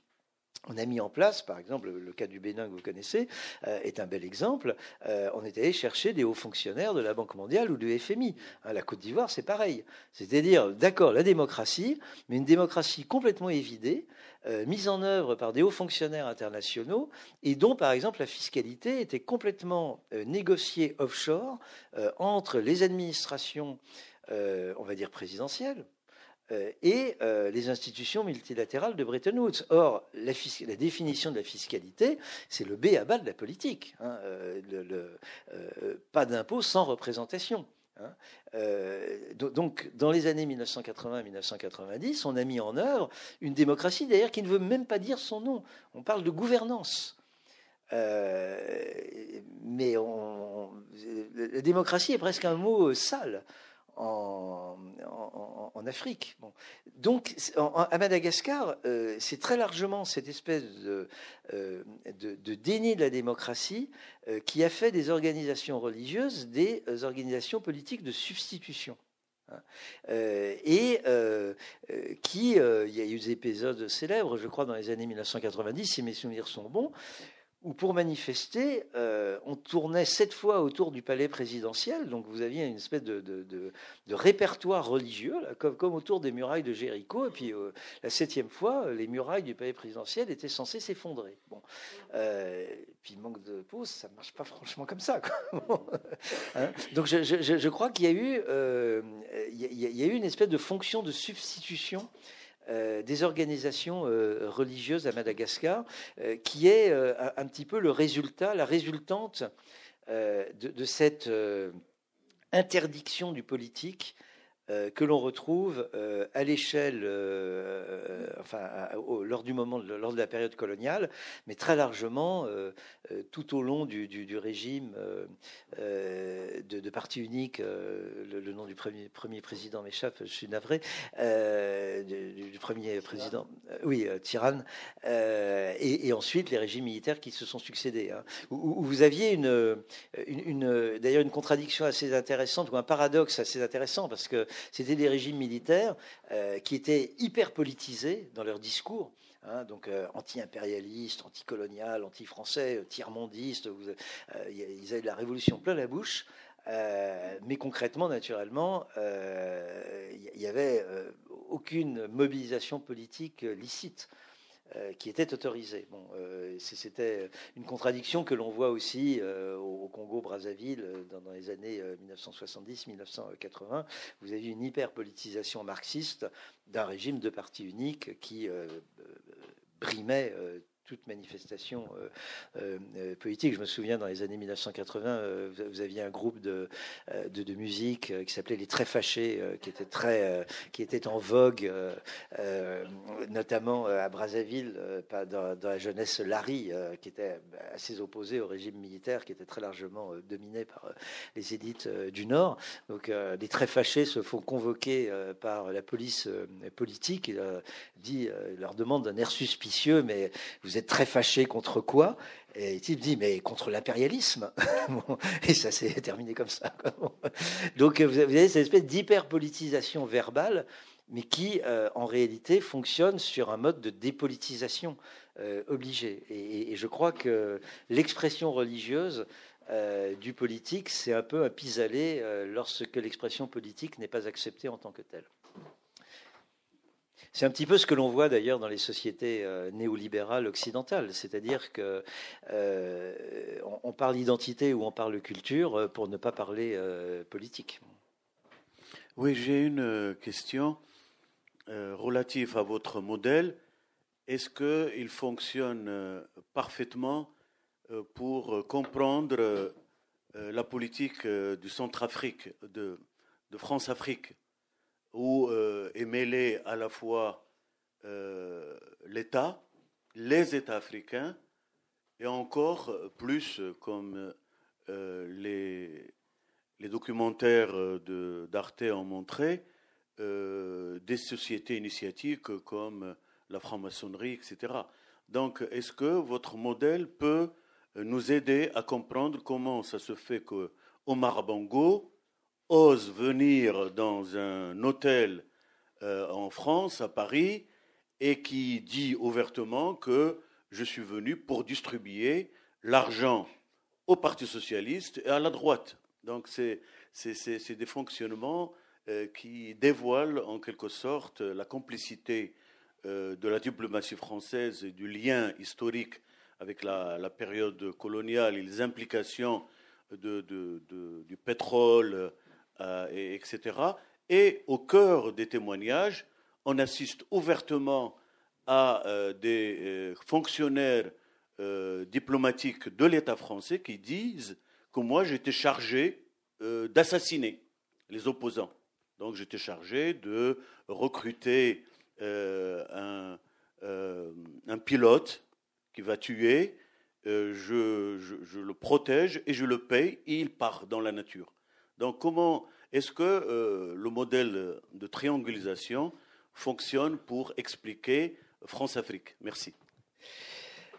Alors, tout d'abord, entendons-nous bien, euh, un, modèle, euh, ou comme dit Max Weber, un, type idéal, ne, prétend pas être la, réalité. Si vous voulez, un, concept ou un paradigme ou un modèle, c'est un peu comme, une lampe de poche. Bon, c'est-à-dire que et, Max Weber le, comprend bien comme ça. Souvent, il y a un malentendu sur le type idéal de, de Max Max Weber.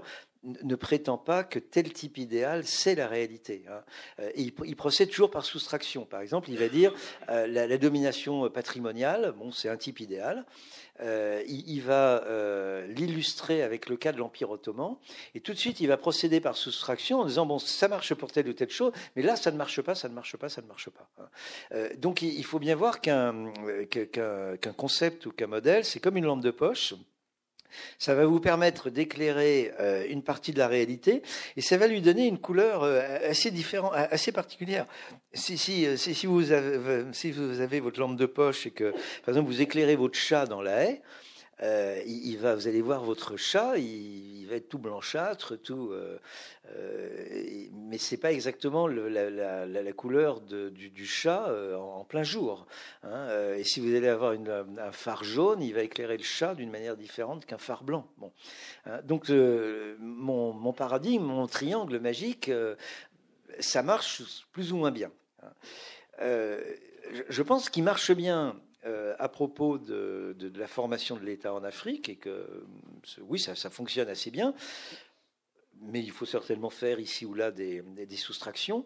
Euh, pour les relations franco-africaines, euh, je voudrais dire deux choses. La première, c'est que cette expression de, de France-Afrique, au fond, elle est devenue assez malheureuse et surtout anachronique. C'est que France-Afrique, c'est un terme qui a été avancé si mes souvenirs sont bons, euh, par euh, un certain Oufouet de Boigny, euh, qui en réalité avait un co-auteur qui était un certain François Mitterrand, et qui dans les années 1950, quand vous prenez les deux ouvrages, j'ai oublié leur titre exact, de François Mitterrand, écrit dans les années 1950, François Mitterrand se rend bien compte qu'évidemment que l'empire colonial, bon, certaine manière euh, à la fin de son cycle et qu'il faut réinventer quelque chose. Et euh, il a donc euh, des, propositions pour développer, pour proposer, pour élaborer un modèle de relation franco-africaine sur le mode de l'intégration. C'est ce que son grand partenaire à l'époque, c'est Oufouet-de-Boigny. Et Oufouet-de-Boigny va conceptualiser ça en termes de France-Afrique, pour bien montrer qu'il s'agit d'une espèce d'union franco-africaine. Euh, et euh, qui repose sur des effets d'intégration. Donc, euh, par exemple, la coopération avec l'envoi en Afrique de, coopérants, qui est une coopération de substitution, comme on disait à l'époque, provisoire, mais enfin, en, l'occurrence, c'était des Français qui occupaient des places qui étaient, que les Africains étaient destinés à occuper ultérieurement. vous aviez l'intégration des capitaux, qui était assez univoque, c'était les capitaux français. Euh, vous aviez l'intégration monétaire par le biais de la zone franc, euh, et puis vous aviez la libre circulation des personnes. Euh, c'était une époque où les Ivoiriens et les gens de l'Empire, ou de l'Ancien Empire, circulaient librement en France. tout cela a disparu. la zone franc, vous n'avez plus de convertibilité manuelle, si vous arrivez avec des francs CFA à, Charles de Gaulle, euh, euh, c'est tant pis pour vous. donc vous, n'avez plus d'intégration monétaire à proprement parler. Vous, vous, avez l'intégration commerciale a été profondément modifiée non seulement à l'aune européenne mais surtout à l'aune globale avec l'OMC et, etc. Et, et, puis bien entendu vous n'avez plus de libre circulation des gens. Et ça, c'est un point fondamental. Hein. Donc, je, la France-Afrique, c'était un projet positif. Quand je dis positif, c'est pas du tout sur un mode normatif. Je veux dire qu'il avait une positivité. C'était quelque chose de cohérent. Alors, on était pour, on était contre, mais c'était quelque chose de cohérent qui reposait sur toute une série d'effets d'intégration qui, d'ailleurs, d'une certaine manière, correspondent assez bien à ma triangulation. Hein. Euh, bon. et, on, et on est passé à autre chose et c'est la raison pour laquelle moi j'ai jamais été d'accord avec euh, euh, François Verschave euh, de, survie quand, quand, il mettait en avant ce terme de France-Afrique. Ça m'a pas empêché de le défendre au tribunal lorsqu'il avait fait des imprudences juridiques avec Charles Pasqua, parce qu'il faut choisir ses, amis et ses, adversaires. mais conceptuellement, je n'étais pas d'accord avec François Verschave quand il parlait de France-Afrique, parce que je trouvais que c'était devenu anachronique euh, et qu'aujourd'hui, euh, lorsque l'on veut contribuer à des relations plus saines entre la France et l'Afrique, il faut changer de logiciel. Euh, et qu'aujourd'hui, le vrai problème, c'est pas la France-Afrique, c'est par exemple la politique criminelle de prohibition de l'immigration, qui, soit dit en passant, fait plus de morts chaque année que Boko Haram. ou plus exactement que la répression de Boko Haram, parce que vous savez que Boko Haram, c'est environ 30 000 morts dans le nord du Nigeria depuis 2009 ce qui est beaucoup. Encore faut-il euh, préciser que l'immense majorité de ces morts sont provoquées par euh, l'armée nigériane plus que par Boko Haram. Bon. mais l'Union européenne fait mieux que Boko Haram, puisque vous avez chaque année environ 7000 morts du fait de ces prohibitions. Donc si on veut de manière militante ou de manière civique renou, enfin, avoir une autre politique vis-à-vis de l'Afrique, c'est pas le c'est pas le paradigme de la France-Afrique qui va nous rendre service. Hein. Ce sont d'autres logiciels qui eux aussi, euh, à mon avis, peuvent être éclairés par le, triangle, mais mais euh, le triangle nous dira autre chose euh, que la configuration de la France-Afrique. le, deuxième élément de réponse, euh, c'est celui que j'avais essayé d'apporter euh, dans euh, mon livre L'État en Afrique, où j'avais essayé de conceptualiser les rapports entre la France et l'Afrique avec la notion gramscienne de bloc historique. Euh, je me souviens d'un collègue qui m'avait dit, bon, ton, ton livre sur euh, l'État en Afrique, ouais, il est bien, etc., mais il manque quand même un chapitre, euh, c'est un, chapitre de, politique extérieure, de relations internationales. Je dis, mais excuse-moi, tu n'as rien compris au livre. Parce que précisément, euh, il, y a, deux notions dans le livre, il y a deux concepts dans le livre euh, qui refusent de poser la relation de l'Afrique au reste du monde en termes d'extériorité. La première notion, c'est la notion d'extraversion, c'est-à-dire la manière de rendre de la dépendance, la manière dont les sociétés africaines, depuis plusieurs siècles, s'inscrivent dans le monde par le biais de pratiques d'extraversion, c'est-à-dire d'appropriation et par la construction d'une rente de dépendance, qui est une production positive de leur historicité, hein, et que ne permet pas de comprendre l'école de la dépendance, l'école dépendantiste. Bon, ça, c'était un premier point. Et deuxièmement, on n'est pas dans un rapport d'extranéité entre les classes politiques euh, africaines et la classe politique française. On est bel et bien dans un bloc historique, et, notamment euh, par le biais d'une, enfin, sous le couvert d'une hégémonie au sens gramscien du terme.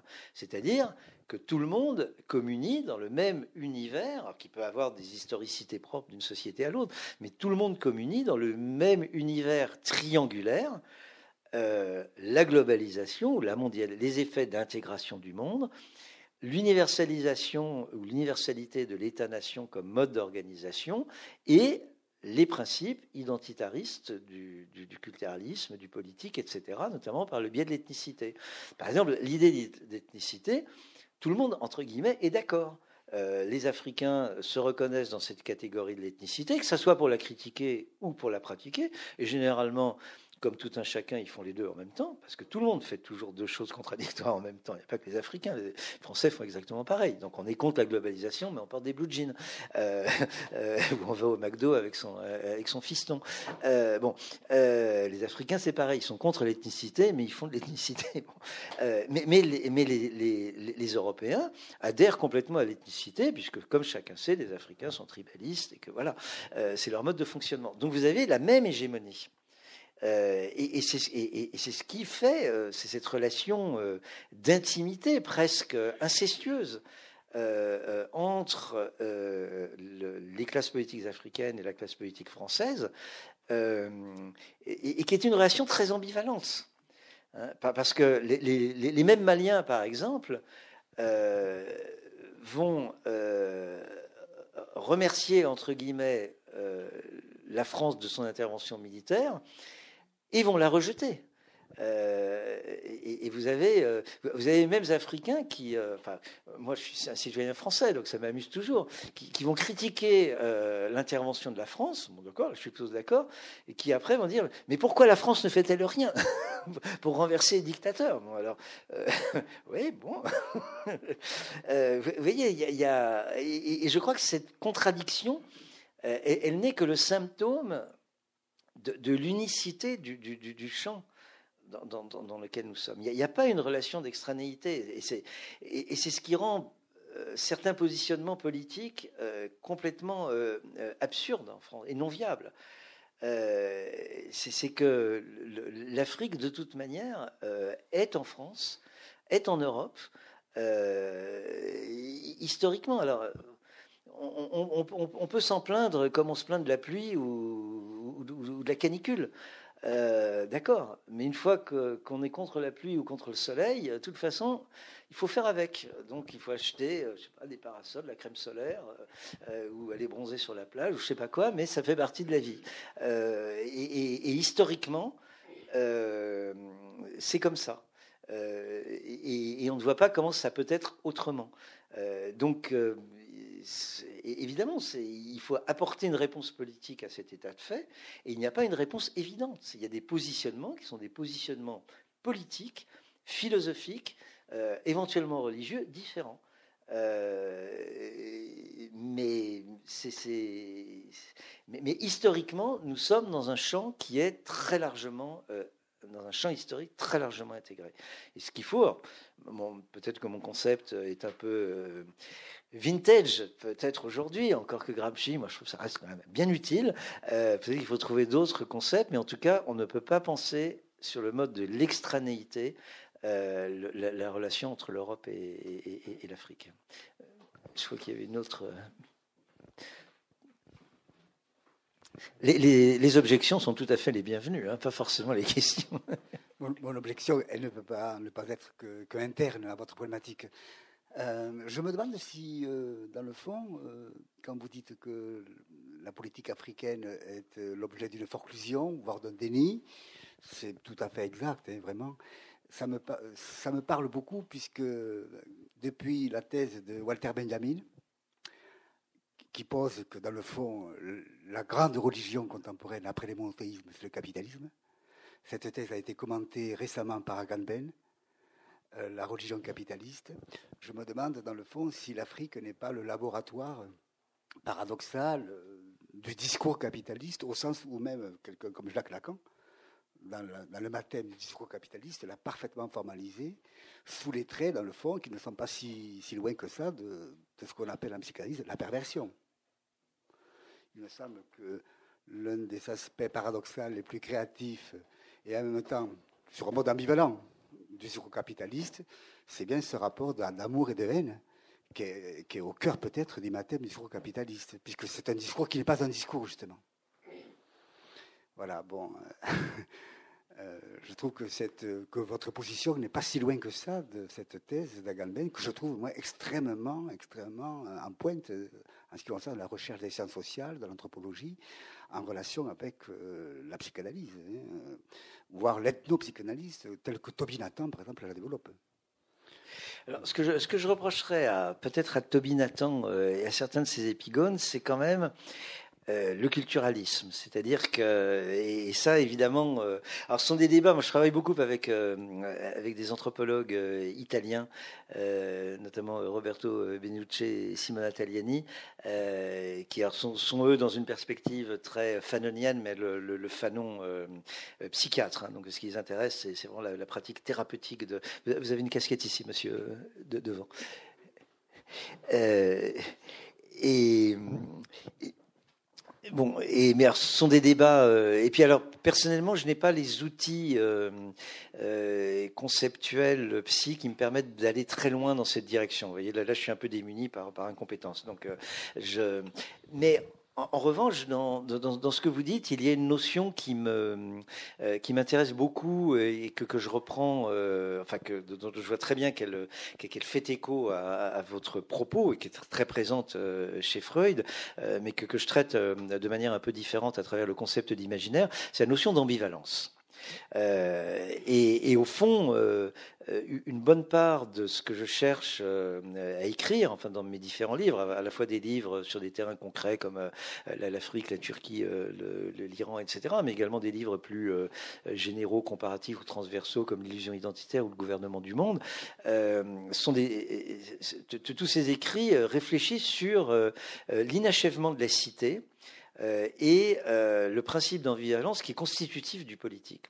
Euh, l'inachèvement de la cité, c'est-à-dire, au, fond, tous nos concepts en, sciences sociales sont des concepts holistes, sont des concepts qui reposent sur l'idée d'intégration. La lutte des classes, si vous voulez, par exemple dans le domaine marxiste, bon, ça suppose que les gens sont sur le même plan et ils se bagarrent, mais ça suppose un champ de bataille. Toute la sociologie de la mobilisation, de la participation, etc., suppose que qu'on est dans un même espace social auquel on participe, dans lequel on s'affronte éventuellement. Mais et l'une des choses que m'a apprise l'analyse de la société camerounaise quand j'étais encore doctorant mais qui vaut parfaitement pour les sociétés occidentales, euh, c'est que les sociétés sont composées, sont constituées d'espaces-temps euh, hétéroclites, disparates. Et ça, évidemment, quand on travaille sur l'Afrique subsaharienne, c'est très frappant parce que euh, on voit très bien comment les gens vivent dans deux dimensions, la dimension du jour et la dimension de la nuit. Euh, et ça, c'est très, très bien montré par l'ethnologie, par l'anthropologie. Euh, puis il suffit de discuter avec. C'est quelque chose de très présent, mais qui n'est pas propre à l'Afrique, euh, qui, est inscrit, par exemple, même dans le dans notre droit. Si vous faites un cambriolage la nuit, ça n'a pas la même qualité que le jour. C'est circonstances aggravantes. Donc même dans une société entre guillemets rationnelle légale comme la société euh, euh, française, euh, la nuit a une connotation différente de celle du jour. quand on est dans le bocal, on n'y prête pas attention, mais quand vous venez d'un autre bocal, c'est frappant. Donc les sociétés sont constituées d'espaces-temps hétérogènes. Et, en réalité reposent sur l'inachèvement. Euh, et le deuxième principe important, c'est l'ambivalence.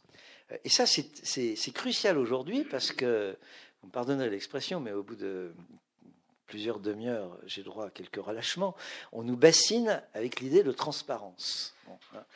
Euh, c'est aberrant, c'est une idée totalitaire.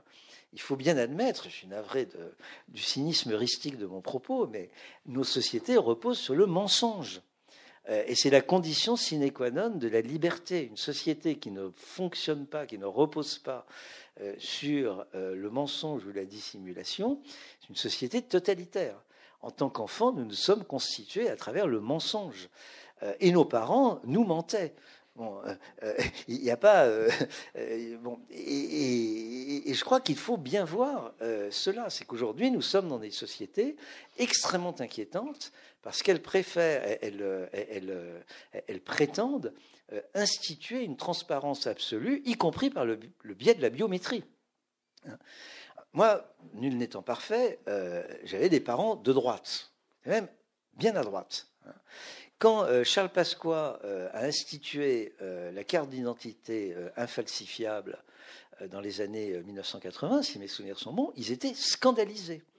Euh, j'étais très étonné. Euh, ils étaient scandalisés. Pourquoi? Parce que euh, disaient, si on avait une carte d'identité infalsifiable pendant la Seconde Guerre mondiale, on était cuit. Parce qu'ils étaient dans un réseau de résistance. Donc pour eux, le droit d'avoir des faux papiers était une liberté fondamentale, inaliénable. Euh, vous voyez la dégradation euh, que nous avons subie depuis les années 1980. Dans les années 1980, vous aviez des gens de droite qui étaient contre la, carte d'identité infalsifiable. Euh, donc, je, pense que cette notion d'ambivalence, elle est fondamentale. nos, anciens, au XVIIIe siècle ou au XVIIe siècle, avaient une extraordinaire expression, c'était l'honnête dissimulation. Euh, je la cite dans un de mes livres, mais j'ai une mauvaise mémoire, je suis incapable de, citer une très belle euh, qui dit que Enfin, j'ai la massacré, c'est pas la peine. Euh, mais voilà, je, pense que. Et alors, pourquoi nos sociétés sont-elles ambivalentes? Parce qu'elles reposent sur l'imaginaire. C'est bien ce en quoi euh, toute raison politique est une raison culturelle. Euh, tout ça a été bien euh, dit beaucoup mieux que je ne puis le dire par des gens comme Castoriadis ou, par Paul Venn. Hein, l'institution imaginaire de la société, l'imagination constituante. Une société repose sur l'imaginaire. Mais, Deleuze nous dit que l'imaginaire, c'est pas l'irréel, c'est l'indiscernabilité entre les réels et l'irréel. Et quand vous voyez qu'une société, par exemple une, république française supposée être cartésienne, rationnelle, etc., entre en transe euh, à la seule évocation, par exemple, du voile, euh, c'est extraordinaire, c'est de l'hystérie collective. Euh, bon, parce que honnêtement, si la laïcité, ou l'idée laïque, je préfère dire, est mise en cause par le voile porté par quoi 1000, 5000, peut-être plus, dans une société de 70 millions d'habitants, donc grosso modo à la louche 35 millions de femmes, il y a quand même un problème. Donc là, on voit bien qu'on est dans l'imaginaire. Euh, et dans l'indiscernibilité, euh, euh, du, réel et de l'irréel. Hein. Donc cela vaut pour, pour la société française, cela vaut pour n'importe quelle société. Et, une bonne part, par exemple dans le gouvernement du monde, il y a tout un chapitre qui essaye de, réfléchir sur ce rapport que, que, nous avons à l'imaginaire. La globalisation, c'est un imaginaire. Euh, parce qu'on sait très bien, par exemple, que euh, l'économie mondiale ne fonctionne pas euh, sur le mode de la globalisation néolibérale. On sait très bien comment vous avez du protectionnisme, comment vous avez de la prohibition anti-migratoire. vous avez l'intégration du marché des capitaux, d'accord, une bien moins grande intégration du marché des biens, et vous n'avez pas d'intégration du, marché international de la force de travail. donc on voit très bien que l'économie politique réelle ne correspond pas à ce que l'on appelle la globalisation, euh, et que nous sommes exactement comme les sénateurs romains qui s'enchantaient de l'idée d'autarcie, vous avez une idée philosophique, chaque sénateur romain était ravi à l'idée de manger son pain, euh, de, boire son vin et de pouvoir dormir euh, tous les soirs dans un de ses domaines en allant euh, en Sicile. mais concrètement, l'Empire romain ne reposait pas sur l'autarcie. Il reposait sur la prédation esclavagiste, sur le commerce de longue distance et sur la guerre de conquête. Donc nous sommes dans la même disjonction. Hein. Donc j'essaye de montrer comment en réalité euh, la globalisation est une figure imaginaire, et cette figure imaginaire, nous nous l'approprions euh, à travers des à travers une culture matérielle, mais qui est également liée à des techniques du corps. Nous nous, incorporons la globalisation.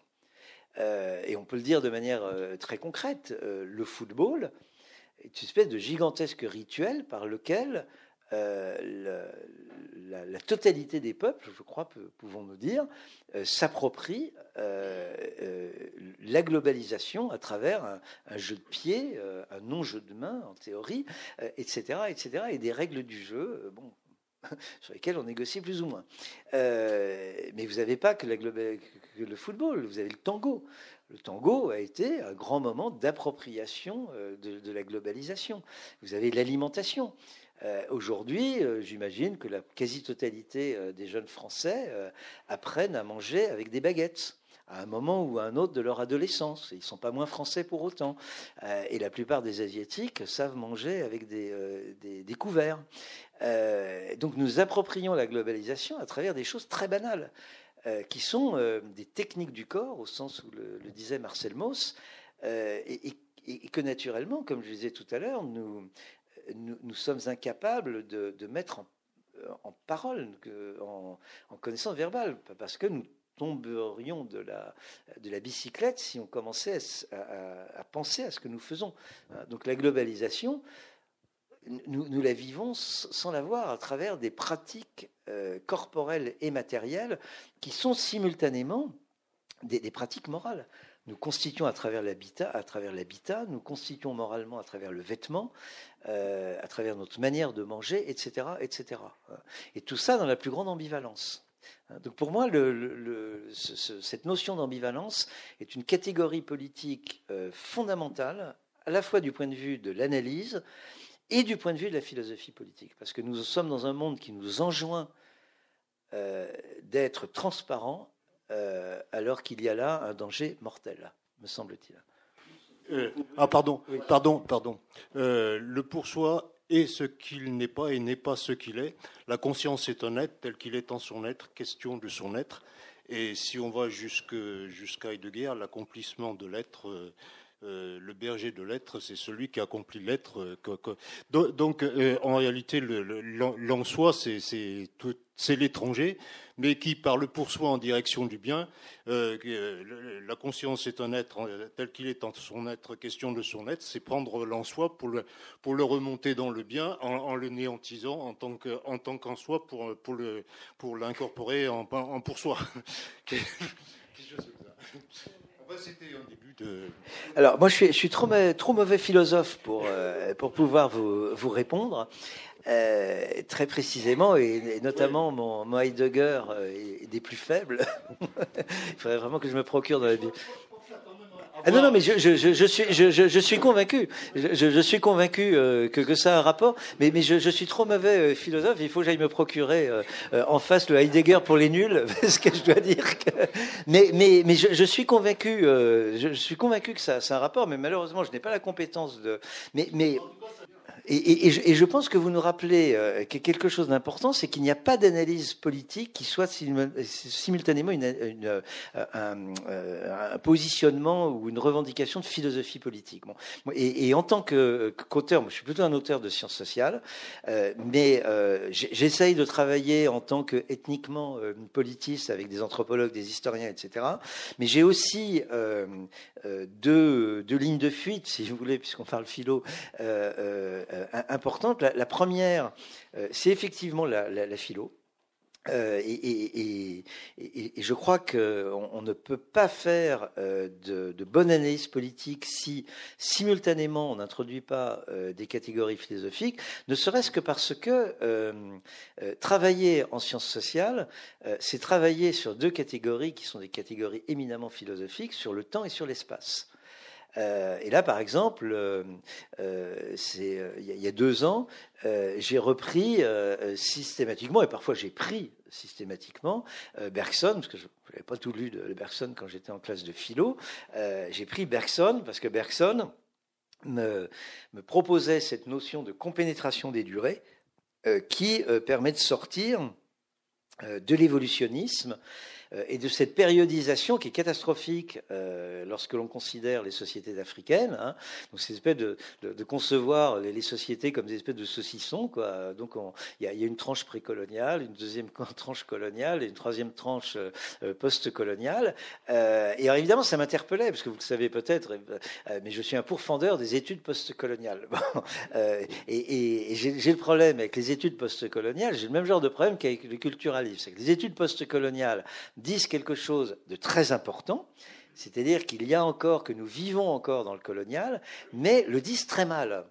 Euh, euh, bon, on n'a pas le temps de rentrer dans, le débat, et donc je cherchais une manière de, sortir de, cette aporie, euh, et je l'ai trouvé, je crois, chez Bergson, avec cette idée de compénétration des durées, et, en effet, les sociétés africaines sont à la fois dans une dans une temporalité euh, immédiate, enfin, mais qui est déjà très complexe, parce que depuis les indépendances, il y a plusieurs décennies, bon, euh, euh, et, indissolublement, elles vivent dans le colonial et dans le entre guillemets précolonial. Bon.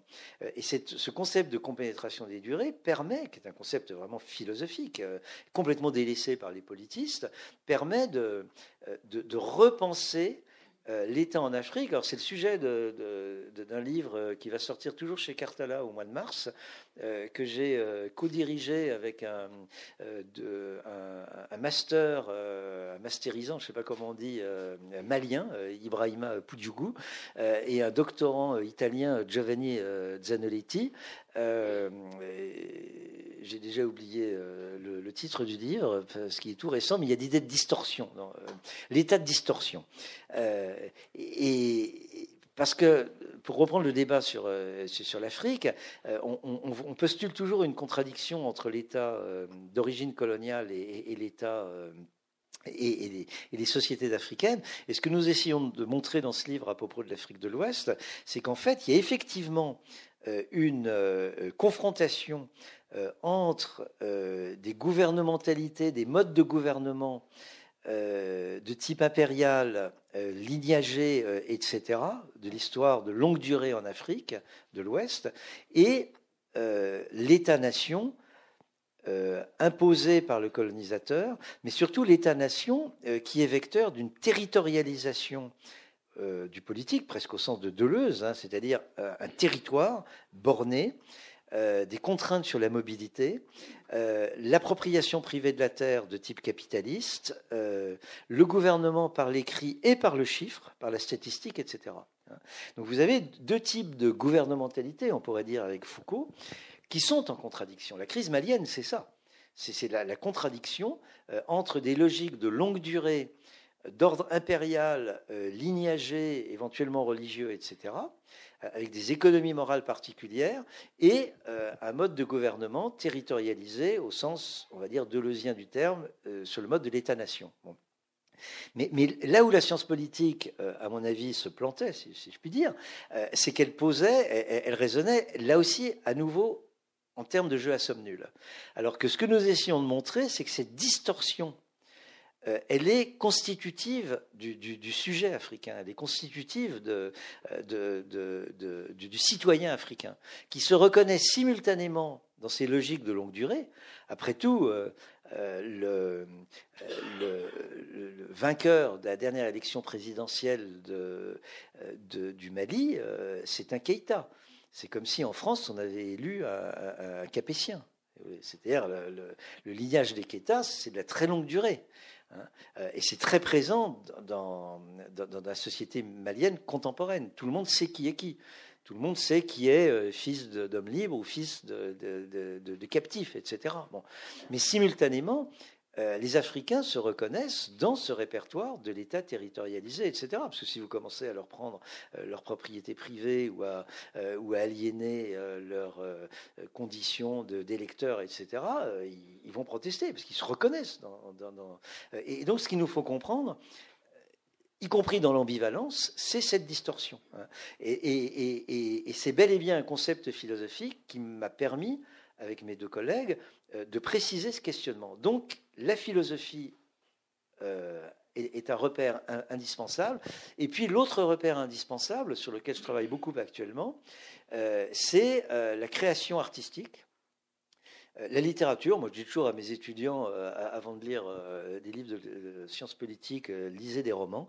un bon roman nous en dit beaucoup plus sur une société qu'un excellent livre de sciences politiques.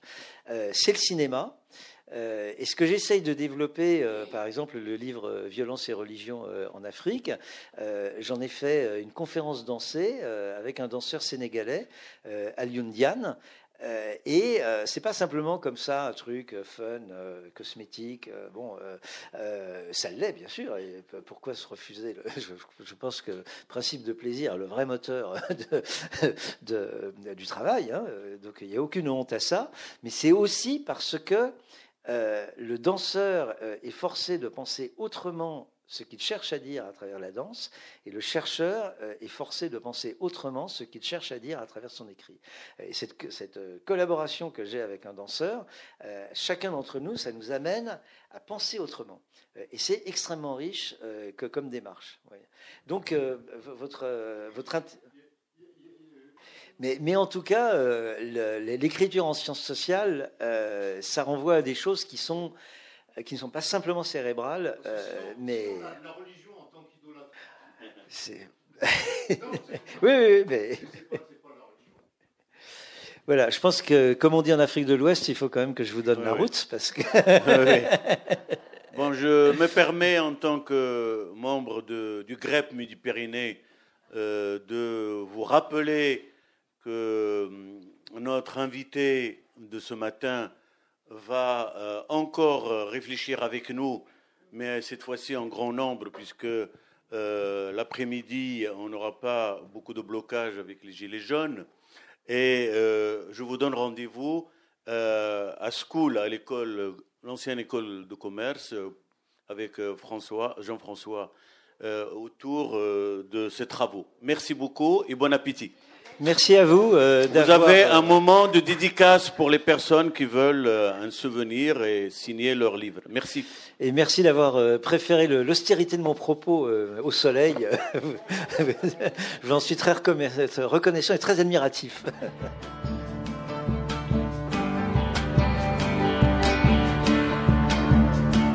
Il s'agissait d'un débat avec Jean-François Bayard enregistré à la librairie Ombre Blanche le 16 février 2019 autour de ses ouvrages et travaux sur la politique, la religion et la violence en Afrique. Les ouvrages Violence et religion en Afrique et État et religion en Afrique sont parus aux éditions Cartala.